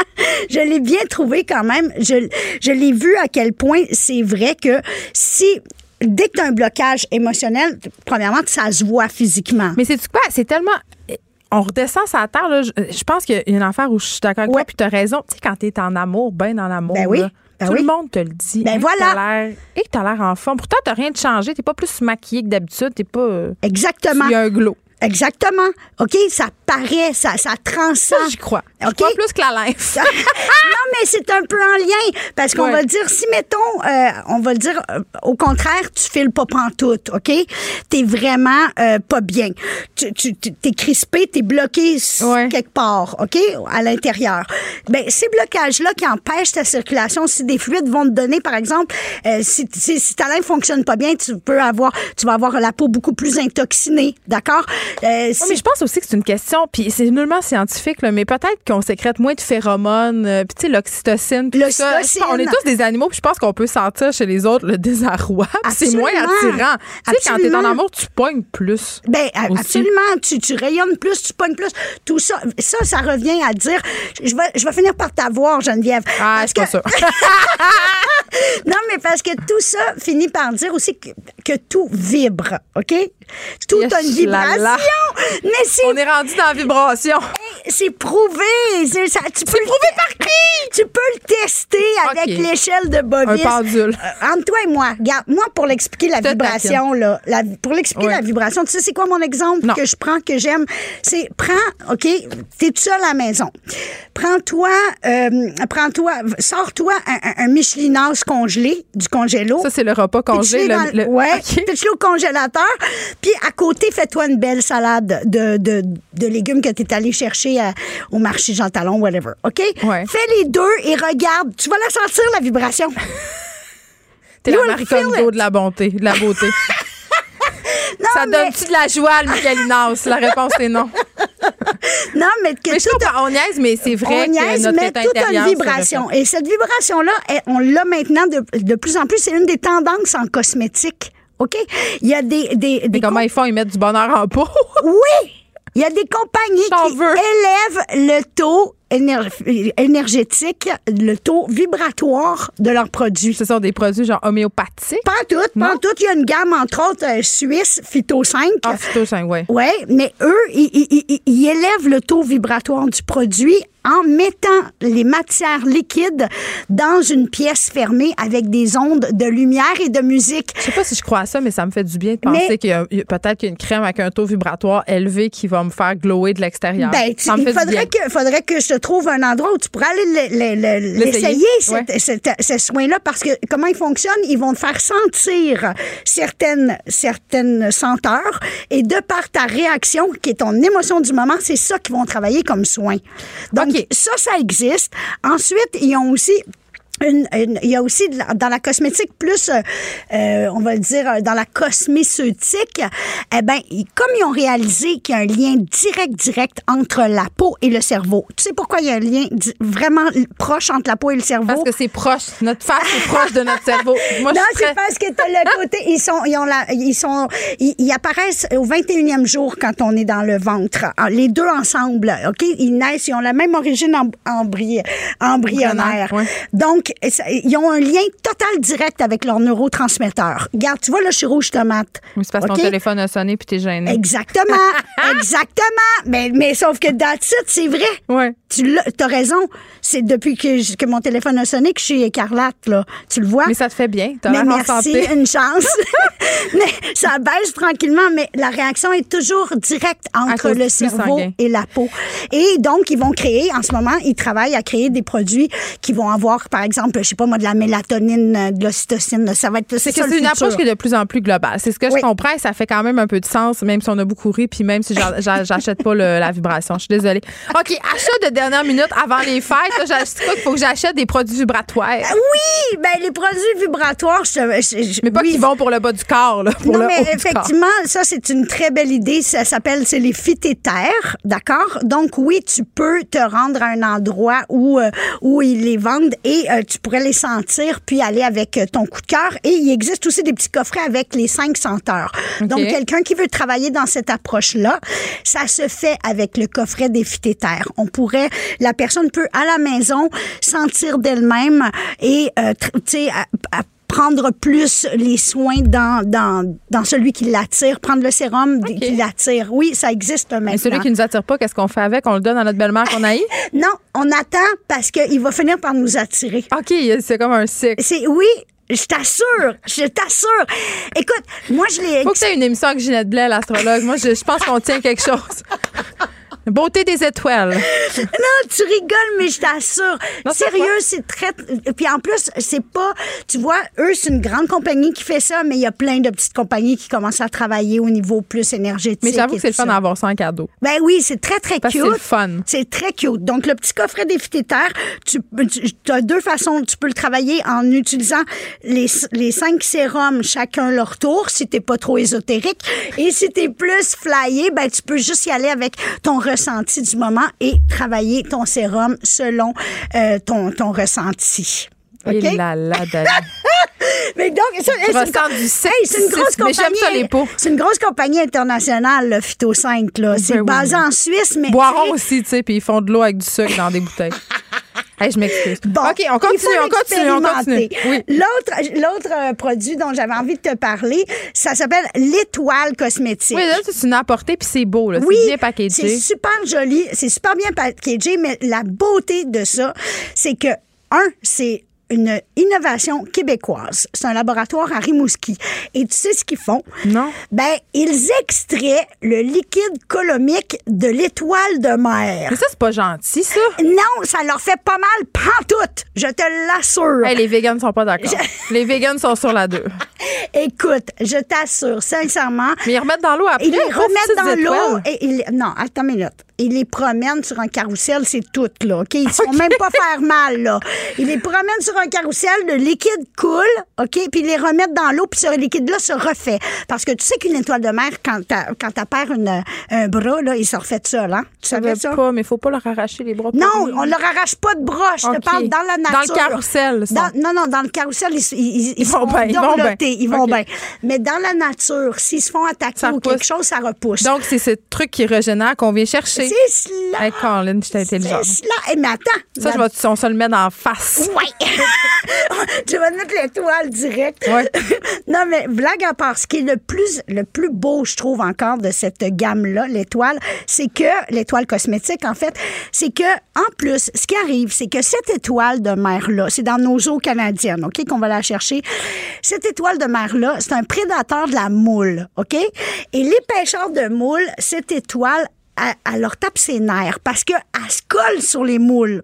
Donc, eux, il faut tout le temps qu'ils arrachent ça de sur les moules. D'accord? ça doit être épouvantable. Donc, un- non, mais c'est un travail de plus. Sérieux, c'est Ben oui. c'est un- très embêtant dans la cueillette. Mais maintenant, ce travail-là leur rapporte un argent, de l'argent supplémentaire parce qu'il les donne justement à cette compagnie-là. Et tu vois, ça, les- ça me plaît. Qui les promène sur le carrousel et les remet à l'eau. OK? Donc, vraiment, c'est une compagnie qui est pas euh, leur. leur, leur euh, leur- c'est ce qu'ils veulent à la base, c'est vraiment, c'est ça qui les motive le plus. C'est le côté vraiment euh, écologique avec des, des beaux échanges comme ça entre pêcheurs, euh, compagnies euh, de cosmétiques et tout ça. Tout, euh, tout, tout, tout, euh, vient du Québec. Fait là. que rapidement, t'as-tu une autre, une dernière suggestion? Ben, mon huile à moi. Bon. C'est bien. Je savais qu'elle aimait ça. pour Mais euh, pour l'étoile, pour l'étoile, vous pouvez faire euh, l'étoile cosmétique euh, point .ca ou point Ben, je pense que tout si cas, on tape l'étoile cosmétique, Google, L'étoile efficace. cosmétique, vous allez le trouver euh, et euh, c'est distribué par Talasso PDG. Et Ça se c'est trouve.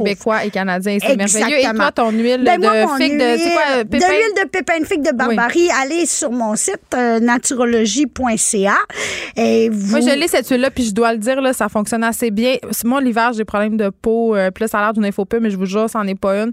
J'ai la peau vraiment sèche et ça fonctionne. Vraiment. Mais merci. Je pense que j'avais même eu de ta famille qui m'a. Oh, ma mère, acheté. maintenant, ma mère Oui. ne jure que par cette huile de ton ami Ben oui, c'est super le fun. Non, mais c'est intéressant. Donc, euh, j'arrive euh, encore euh, de Tunisie où je suis encore. Ouais. Mais, C'est mon, dur. mon garçon est rendu là-bas, alors je fais des allers-retours et je joue au foot là-bas. OK. Alors là, je- ça me permet par contre d'aller justement euh, chez mes producteurs en Tunisie plus souvent. Et euh, donc, l'important de cette huile-là, ce qui est, ce qui est intéressant, c'est que c'est pas de l'achat sur Internet. D'accord? Donc, beaucoup de compagnies euh, vont acheter leur, leur actif Oui, à gauche, gros, à droite, en gros. C'est équitable. C'est ça, mais on peut pas savoir si c'est coupé, on peut pas savoir si c'est une belle qualité, on peut pas. Donc, dans la mienne naturologie, euh, naturologie, c'est que ma petite huile de mon petit producteur euh, euh, certifié écossaire en Donc, on est, on est certain de ce qu'on achète. Absolument, Dali, absolument. chagrin, merci. Je vais te souhaiter un excellent Noël. Je vais, Zen, je vais souhaiter zen. que tous tes chakras soient alignés pour que tu sois le plus resplendissable, euh, resplendissable, resplendissant. Je te souhaite une Possible. année 2020 là, que tu, tu découvres la force euh, de la Que vibration. la force soit hein. avec toi. merci beaucoup. Merci. Les effrontés. Deux heures où on relâche nos bonnes manières.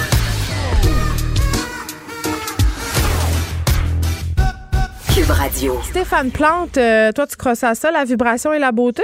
Euh, oui, oui, absolument. Absolument. oui. Je crois ça. Euh, non, écoute, euh, aujourd'hui, euh, ce que j'aime faire en fin d'année, ce que beaucoup de monde aime Ben faire, oui. ce sont des bilans. Et euh, le bilan des personnes disparues en est un parmi d'autres. Je- moi, j'ai même un Deadpool. Ah oui. Je sais, c'est pas, c'est pas politiquement J'ai correct. j'ai déjà eu ça, oui, aussi. Bon, mais là, c'est pas un Deadpool qu'on va faire, c'est les grands disparus de la décennie. Décennie, parce que là, on est Là, on a en perdu beaucoup de monde, là. Ah oui, quand même. Il y a eu des années aussi, là.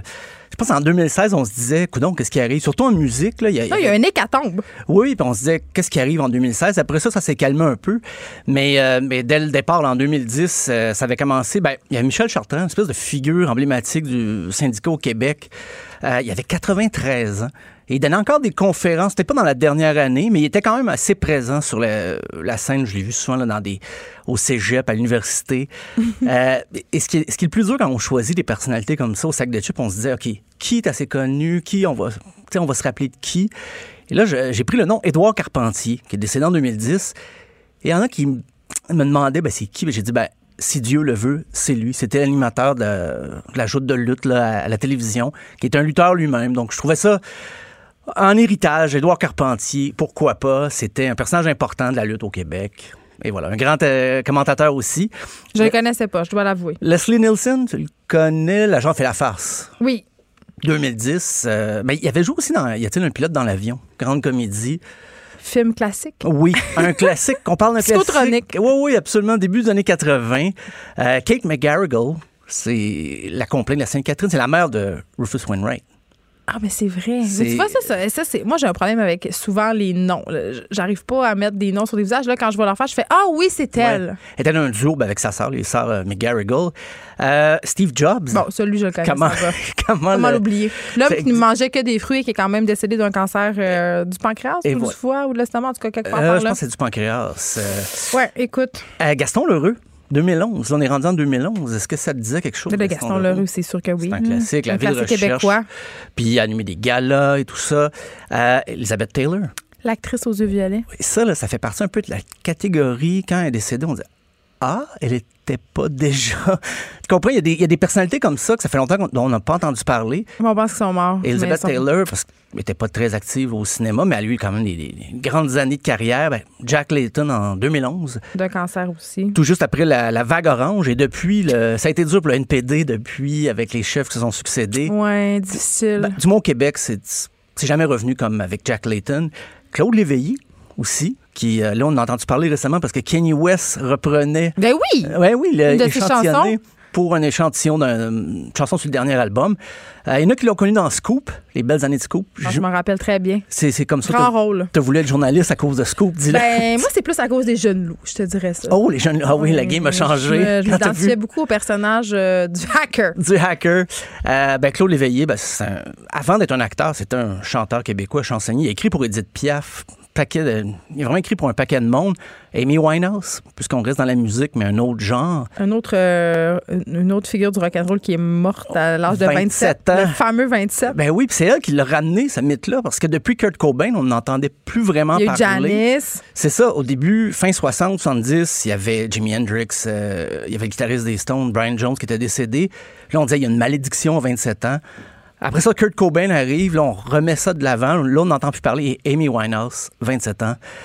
Des suites, bien sûr, de, overdose, des mélanges avec l'alcool et tout Il va y ça. avoir un film sur sa vie, là, non? Oui. Je crois, fait par Oui. son père. Et moi, j'ai trouvé ça quand même. euh, Ah, c'est son père qui est. Ben, je pense qu'il est impliqué ça. dans le processus, mais moi, j'avais écouté le documentaire sur sa vie. J'avais trouvé l'implication de son père dans sa vie plus que douteuse. Il était tout en train de milquer sa fille, Ah, d'essayer de vendre des potins au tabloïd. Donc, j'avais un, un malaise, mais quand même, c'est une grande voix. C'est triste qu'on l'ait perdu si, jeune, ben oui. à cause de des problèmes de consommation. tu sais. Dans le sport, Gary Carter, Moi, je- tout ce que je sais, c'est que je, me- je vois un ballon de football. un ballon de football. C'est ça? c'est du baseball. Mais c'est les grosses années des expos. là. Pedaille, pedaille, pedaille. Les grosses années de Gary Carter, là, tous les espoirs étaient permis à Montréal.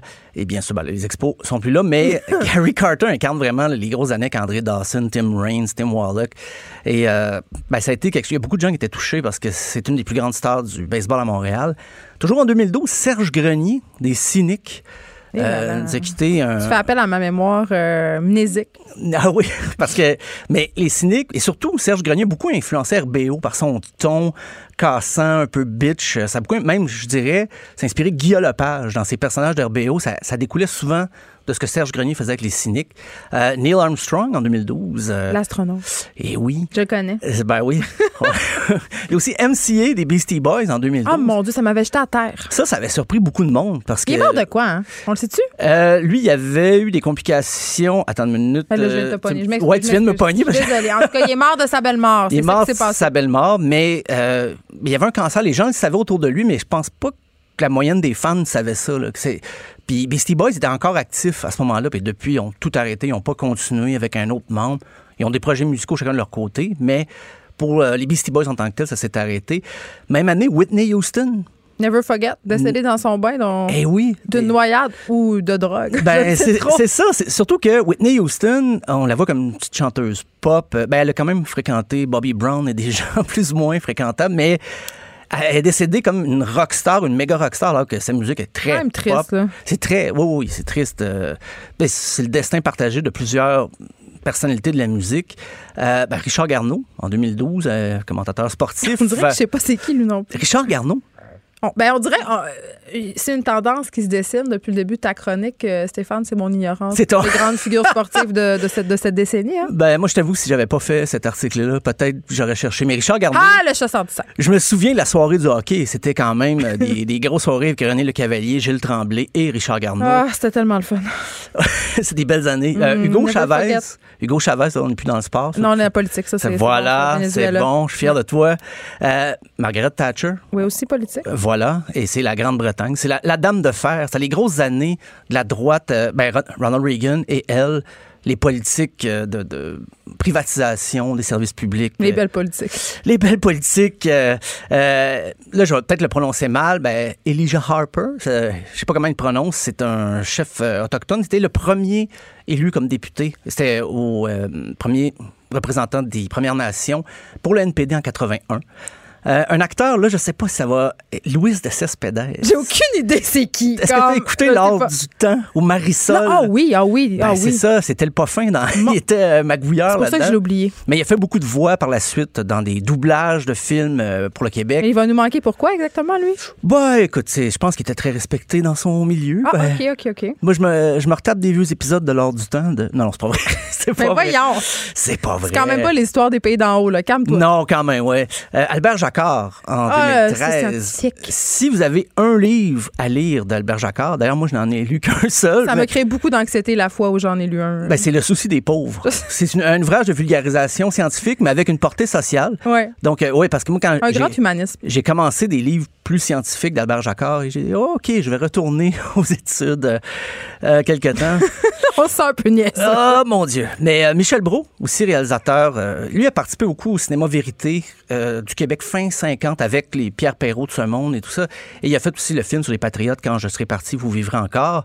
Jean-Louis Roux, un acteur, lui, c'est lui qui a fondé le TNM en fait. Mais il a aussi joué dans plusieurs séries, fait beaucoup de théâtre avec ben, Radio-Canada, les téléromans.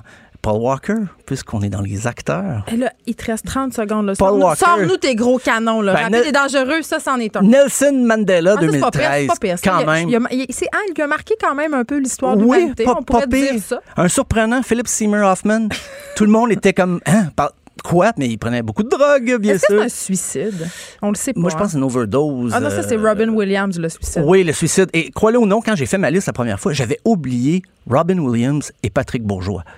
Et là, après, mes collègues, mes collègues ont dit T'as-tu oublié quelque chose? Et j'ai découvert finalement mon oubli et je peux te conclure ça sur ces on deux. Pourrait, euh, ben, on pourrait continuer euh, encore euh, longtemps. Ah, ben, bien Suzanne Lapointe, Michel Daigle. Mais si vous voulez savoir euh, la suite et lire sur nos grandes figures qui sont décédées dans la dernière décennie, vous pouvez vous rendre sur la page du sac de chips. C'est quand même une belle rétrospective. Gros travail de recherche. Bravo. Quand même, oui. Merci beaucoup, Stéphane Plante. Merci à toi.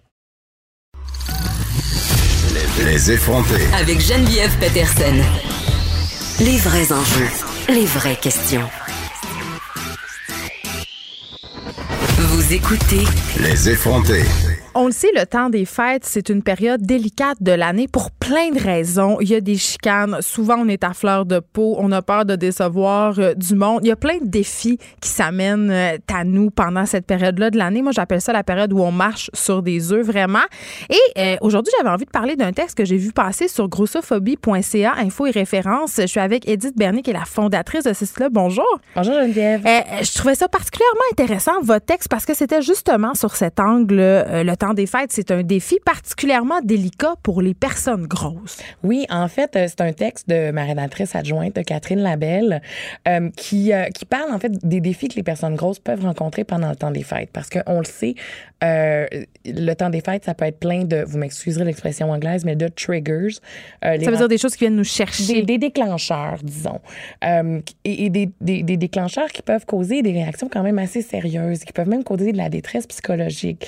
Il y a des gens qui vivent très mal avec leur image corporelle, malheureusement, pour des raisons qu'on connaît et dont on a déjà discuté à l'émission. C'est-à-dire y a toujours l'impression d'être jugé. C'est ça. La, la, grossophobie, ça fait partie de ça. Hein. On a été capable d'alimenter un site web sur ça depuis quatre mois. Donc, euh, et, donc, le temps des fêtes, c'est une période où la grossophobie euh, des proches peut vraiment sortir.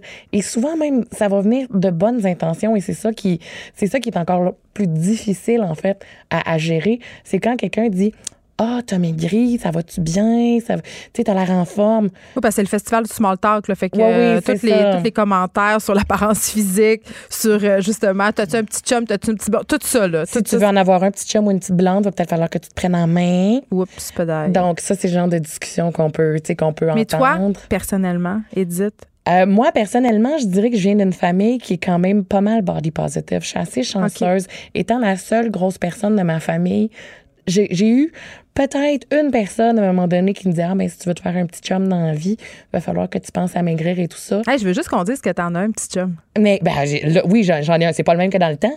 Mais, mais oui, oui, j'en ai un euh, depuis, depuis 13 ans et euh, ben, on est super heureux. Euh, oui, on est un couple tout à fait heureux, tout à fait normal et, et accompli, je pense. On le qu'on Je nous trouve correct. Revenons à Noël. c'est ça. Donc, souvent des commentaires de proches qui sont faits sans, sans mauvaise intention. Non, en effet des, commentaires qui peuvent être surtout mal informés, en fait.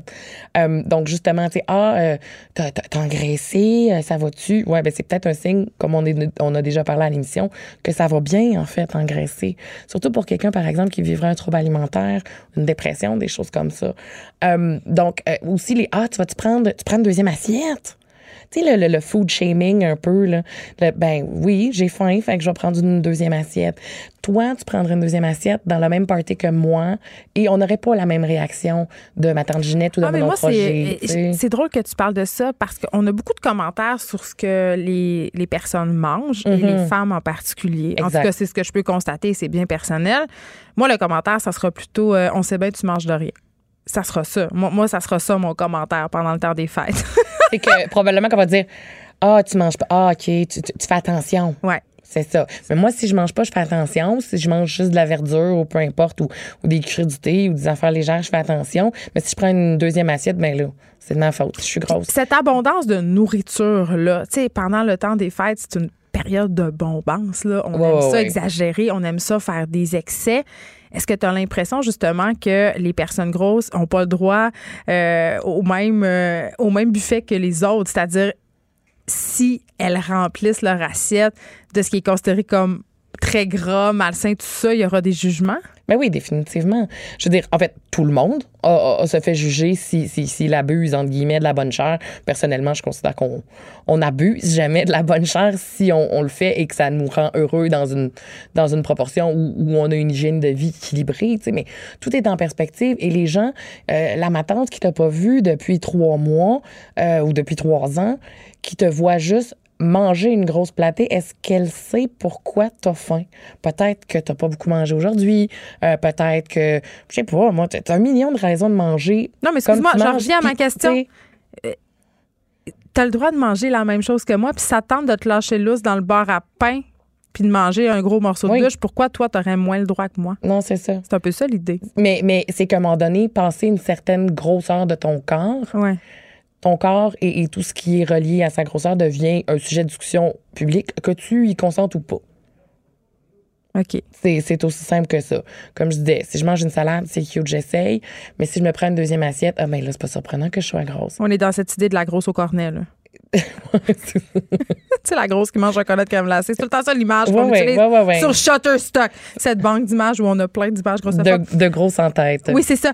Eh, OK. Donc là, évidemment, eh, je peux comprendre à la lueur de ce que tu me dis, Edith Bernier, que l'arrivée des fêtes peut être excessivement anxiogène pour plusieurs personnes, des personnes grosses en particulier pour toutes les raisons qu'on vient d'énumérer. Mais ce que je trouvais intéressant dans le texte, c'est que vous proposez un peu des solutions, des façons de, de prendre soin de soi puis de sa tête. Oui, et, même s'il y en a qui peuvent sembler extrêmes, on, Catherine euh, évoquait notamment euh, le fait de juste pas aller quelque part si on sent que ça va nous, nous, nous, nuire plus que nous rendre service. Il y a des événements où des fois ça nous tente pas d'aller. Si c'est juste parce que tu veux éviter les becs en pincette d'un ou de l'autre, c'est une chose.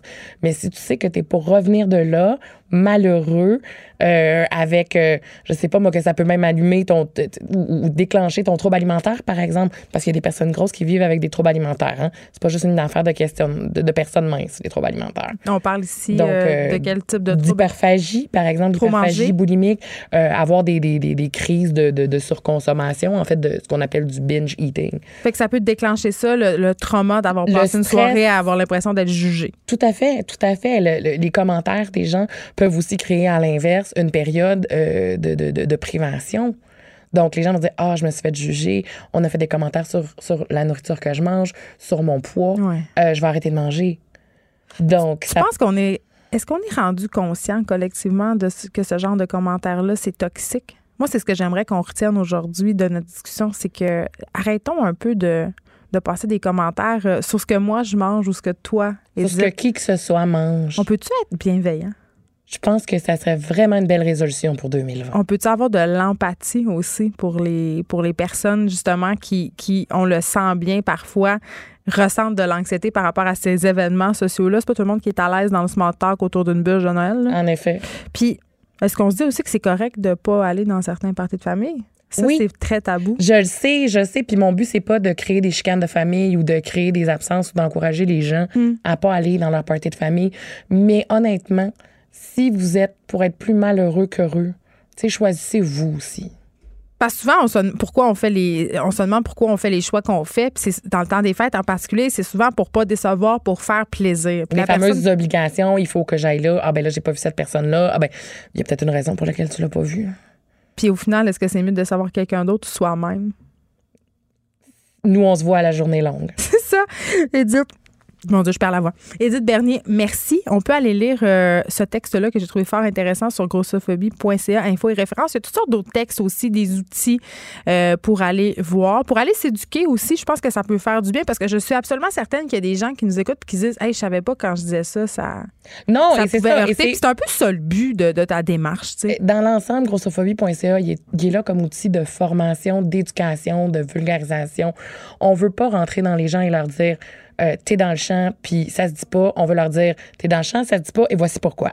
oui, puis aussi de, peut-être, euh, ça, nous, ça nous allume des lumières sur des comportements qui, qui ont l'air anodins, mais qui peuvent vraiment blesser puis faire de la peine. Puis ça, je pense qu'à un on, en tout cas, un des objectifs qu'on a tous et toutes, c'est de devenir des meilleurs humains. Merci beaucoup, Edith Bernier. Merci, Geneviève. Les effrontés. Deux heures où on relâche nos bonnes manières.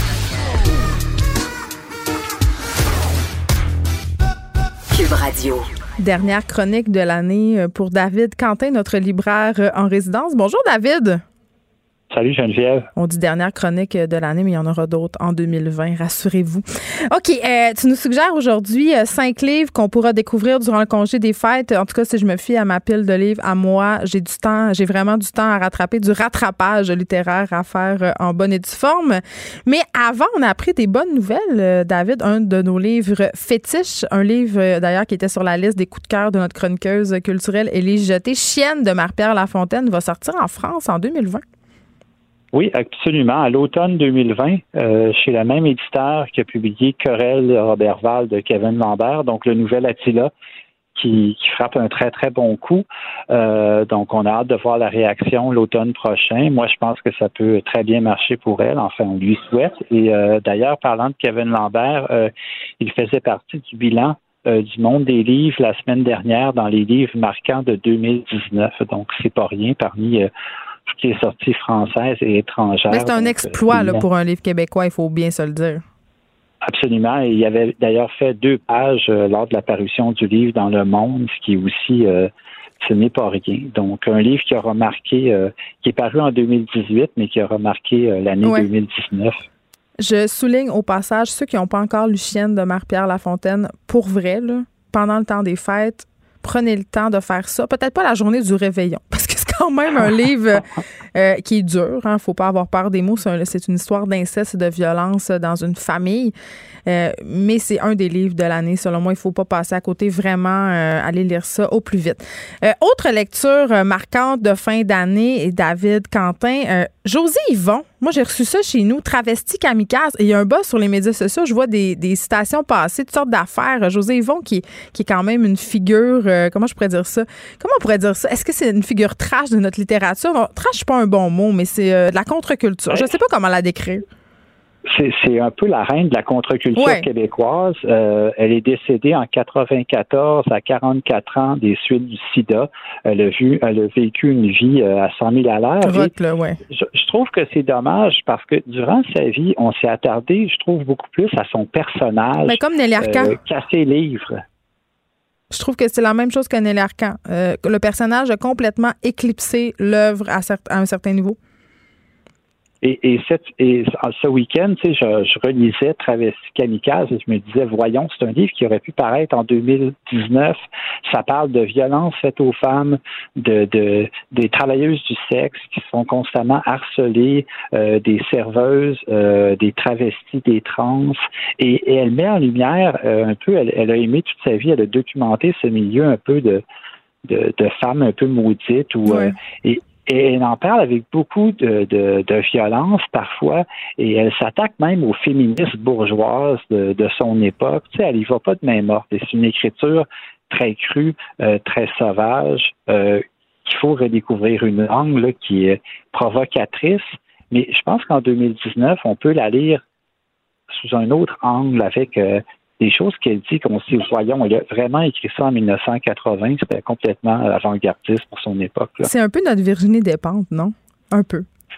Oui, mais en, plus, en plus, euh, euh, plus flamboyante, joalisante, euh, tout ce que tu veux là, c'est vraiment à offrir, je dirais en blague, à offrir à votre neveu ou à votre nièce hipster à Noël. Peut-être pas à votre mère.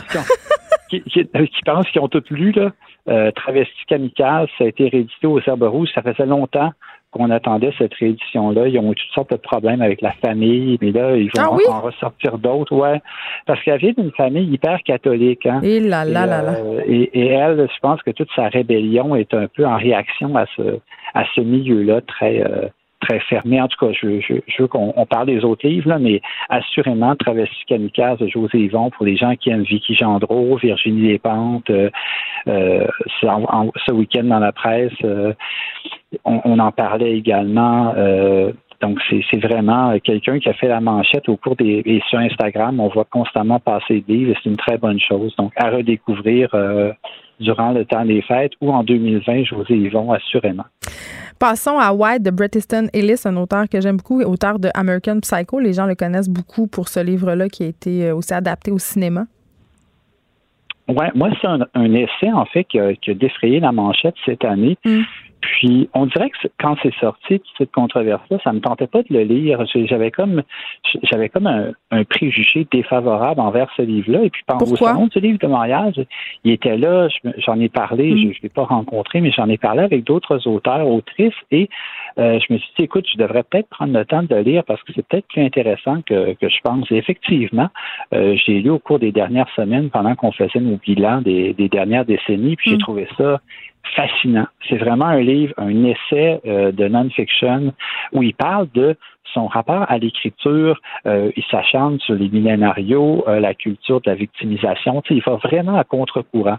Euh, Bret Easton Ellis, c'est un homme blanc de 55 ans qui est homosexuel, qui est en couple avec un jeune dans la vingtaine. Il, tout pour faire parler de lui, puis il, il n'a pas la langue dans sa poche. C'est aussi un écrivain euh, hors pair, il faut le dire, hein, qui euh, et, qui fait dans vraiment dans le, politically incorrect, comme on dit aux États-Unis. Puis vraiment, euh, c'est pour moi, s'il va à l'encontre du, du discours qu'on entend un peu partout présentement. On l'a accusé de de, de vanter Trump, mais il dit donnez pas, vous donnez trop d'attention à Trump et et je sais pas, en tout cas, moi, j'ai adoré ce livre-là. Je suis pas d'accord avec tout ce qu'il dit, mais euh, il faut absolument lire White. C'est un, livre important, je trouve, cette année, qui fait en tout cas beaucoup jaser et qui est euh, beaucoup plus nuancé qu'on pourrait le, croire euh, aux premiers abords. Et ça m'a quand même surprise de le voir se pointer au Salon du Livre de Montréal. C'est quand même une grosse vedette littéraire. Bret Easton Ellis, on va pas se le cacher. J'ai vu beaucoup passer euh, sur mon wall euh, Facebook des photos de mes amis auteurs avec, avec lui. Il était très fier. OK, prochain livre, euh, livre pardon, Croire aux fauves. Oui, Nastasia Martin, c'est une anthropologue. Puis la raison pour laquelle je te parlais de, de je voulais te parler de ce livre-là aujourd'hui, c'est que c'est un peu la version 2019 du Lambeau de Philippe Lançon, parce que euh, dans ce livre-là, elle raconte, elle est en pleine forêt en Sibérie, elle fait ses recherches et elle se fait attaquer par un ours et elle manque, elle passe tout près de mourir, elle s'en sort euh, de peine et de misère et c'est toute l'histoire de sa, réhabilitation et elle, porte toute une réflexion à travers tout ça sur euh, l'aliénation de l'époque actuelle et plutôt que d'accuser, de dire bon, je me suis fait attaquer par un ours, euh, il faut condamner, euh, il faut plus aller en forêt, il mm. faut.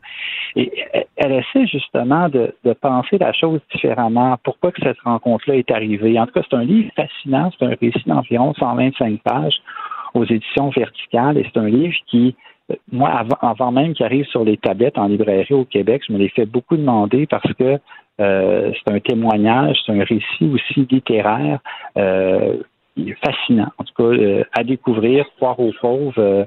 moi, j'en ai plus, mais si vous, vous le trouvez en, en librairie. Ça, c'est très vendeur. Moi, j'en ai plus. mais qu'est-ce que tu as aimé dans ce livre-là exactement?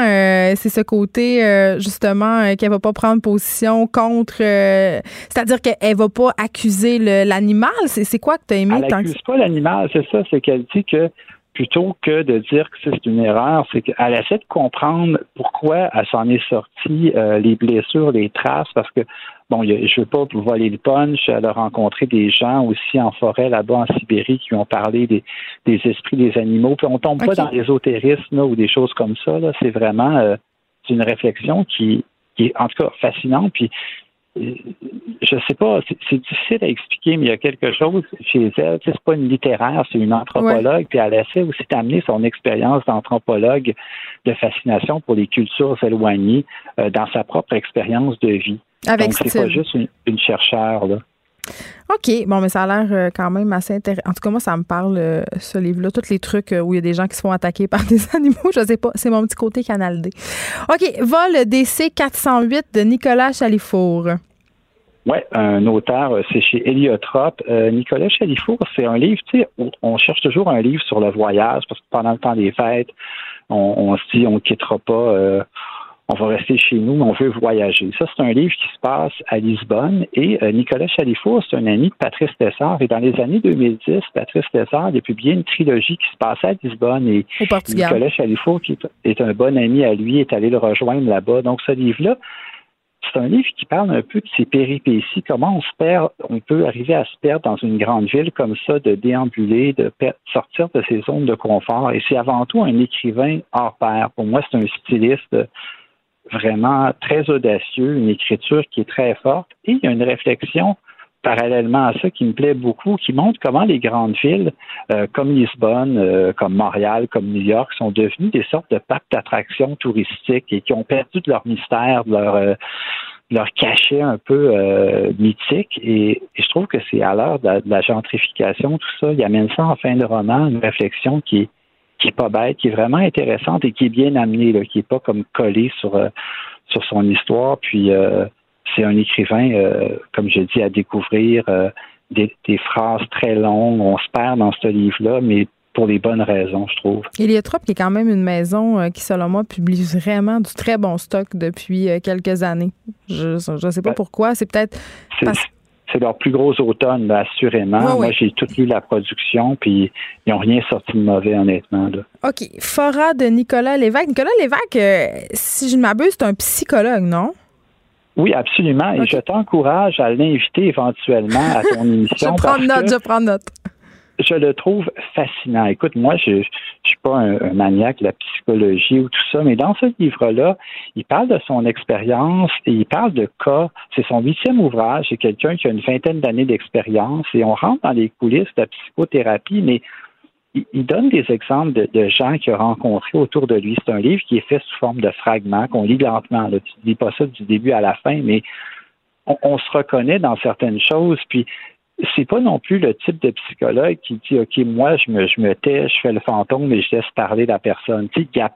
c'est quelqu'un qui apprend aussi des gens qu'il côtoie tous les jours, qui leur raconte leurs douleurs, leurs souffrances, mm. euh, les pères qui ont vécu. Puis c'est un livre vraiment dans la littérature québécoise cette année, c'est un des livres les plus forts que j'ai lus en termes de, de réflexion là, puis de profondeur. Et c'est quelque chose qui euh, je pense, va rester. C'est un livre qui est marquant. Moi, je ne connaissais pas beaucoup, Nicolas Lévesque, avant ce livre-là, mais plusieurs personnes m'en ont parlé. Puis, au cours des dernières semaines, j'ai repris du retard. Donc, j'ai lu, c'est un petit livre d'environ 200 pages, mais très dense, très bien écrit, euh, porté vraiment sur une réflexion de humaine et euh, authentique, vraiment, j'ai, qui fait qui fait pas l'unanimité non plus. C'est pas un guide de croissance personnelle. Loin de là, c'est vraiment un livre littéraire et c'est quelqu'un qui voulait parler de son expérience. Euh, Mais c'est quoi, j'aime ça, ces livres-là, où on pénètre dans un univers. Ça me fait penser, euh, je sais pas si tu as lu L'embaumeur par Anne-Renée Caillé, où on ah faisait vraiment une, incursion dans ce livre-là. Euh, je sais pas, il y a quelque chose d'intriguant dans ces mondes-là, d'avoir l'impression aussi d'accéder à l'intimité des gens par rapport à leur récit psychologique. il y avait toute la série In Treatment aussi qui a été très populaire euh, qui a été repris en français en thérapie. Euh, il y a quelque chose là-dedans. Je sais pas. Je trouve ça toujours un peu fascinant. L'impression d'être peut-être un peu voyeur aussi. Puis moi, je me posais la question, je me dis, est-ce qu'il a le droit de raconter ça? Tu sais, je veux dire, mais si on ne peut pas identifier les patients, tu sais. Il, identifie personne, mais quand tu lis, même si tu n'as pas de telle, telle ou telle névrose ou tel problème ou telle peur ou tel traumatisme, mais c'est fascinant de voir les, ce que lui note. Et, le titre Fora, ça veut dire porter. Donc, pour lui, c'est tout vraiment d'accompagner, c'est toute cette démarche d'accompagnement. Puis, c'est vraiment pas mon type de livre habituellement, mais là, je dois dire euh, que c'est un livre absolument formidable à découvrir et je t'encourage, je te le répète, à, l'inviter éventuellement à l'émission. Je pense que ça serait J'en prends note. David Quentin, merci. On va te retrouver euh, vendredi, je crois, parce que tu vas venir euh, nous faire une chronique euh, bulle. On connaît ta passion pour les vins. Merci beaucoup d'avoir été avec nous. C'est déjà tout pour nous. On se retrouve demain de 1 à 3. Bonne journée tout le monde. Cette émission est maintenant disponible en podcast. Rendez-vous dans la section balado de l'application ou du site cube.radio pour une écoute sur mesure en tout temps. Cube Radio, autrement dit. Et maintenant, autrement écouté.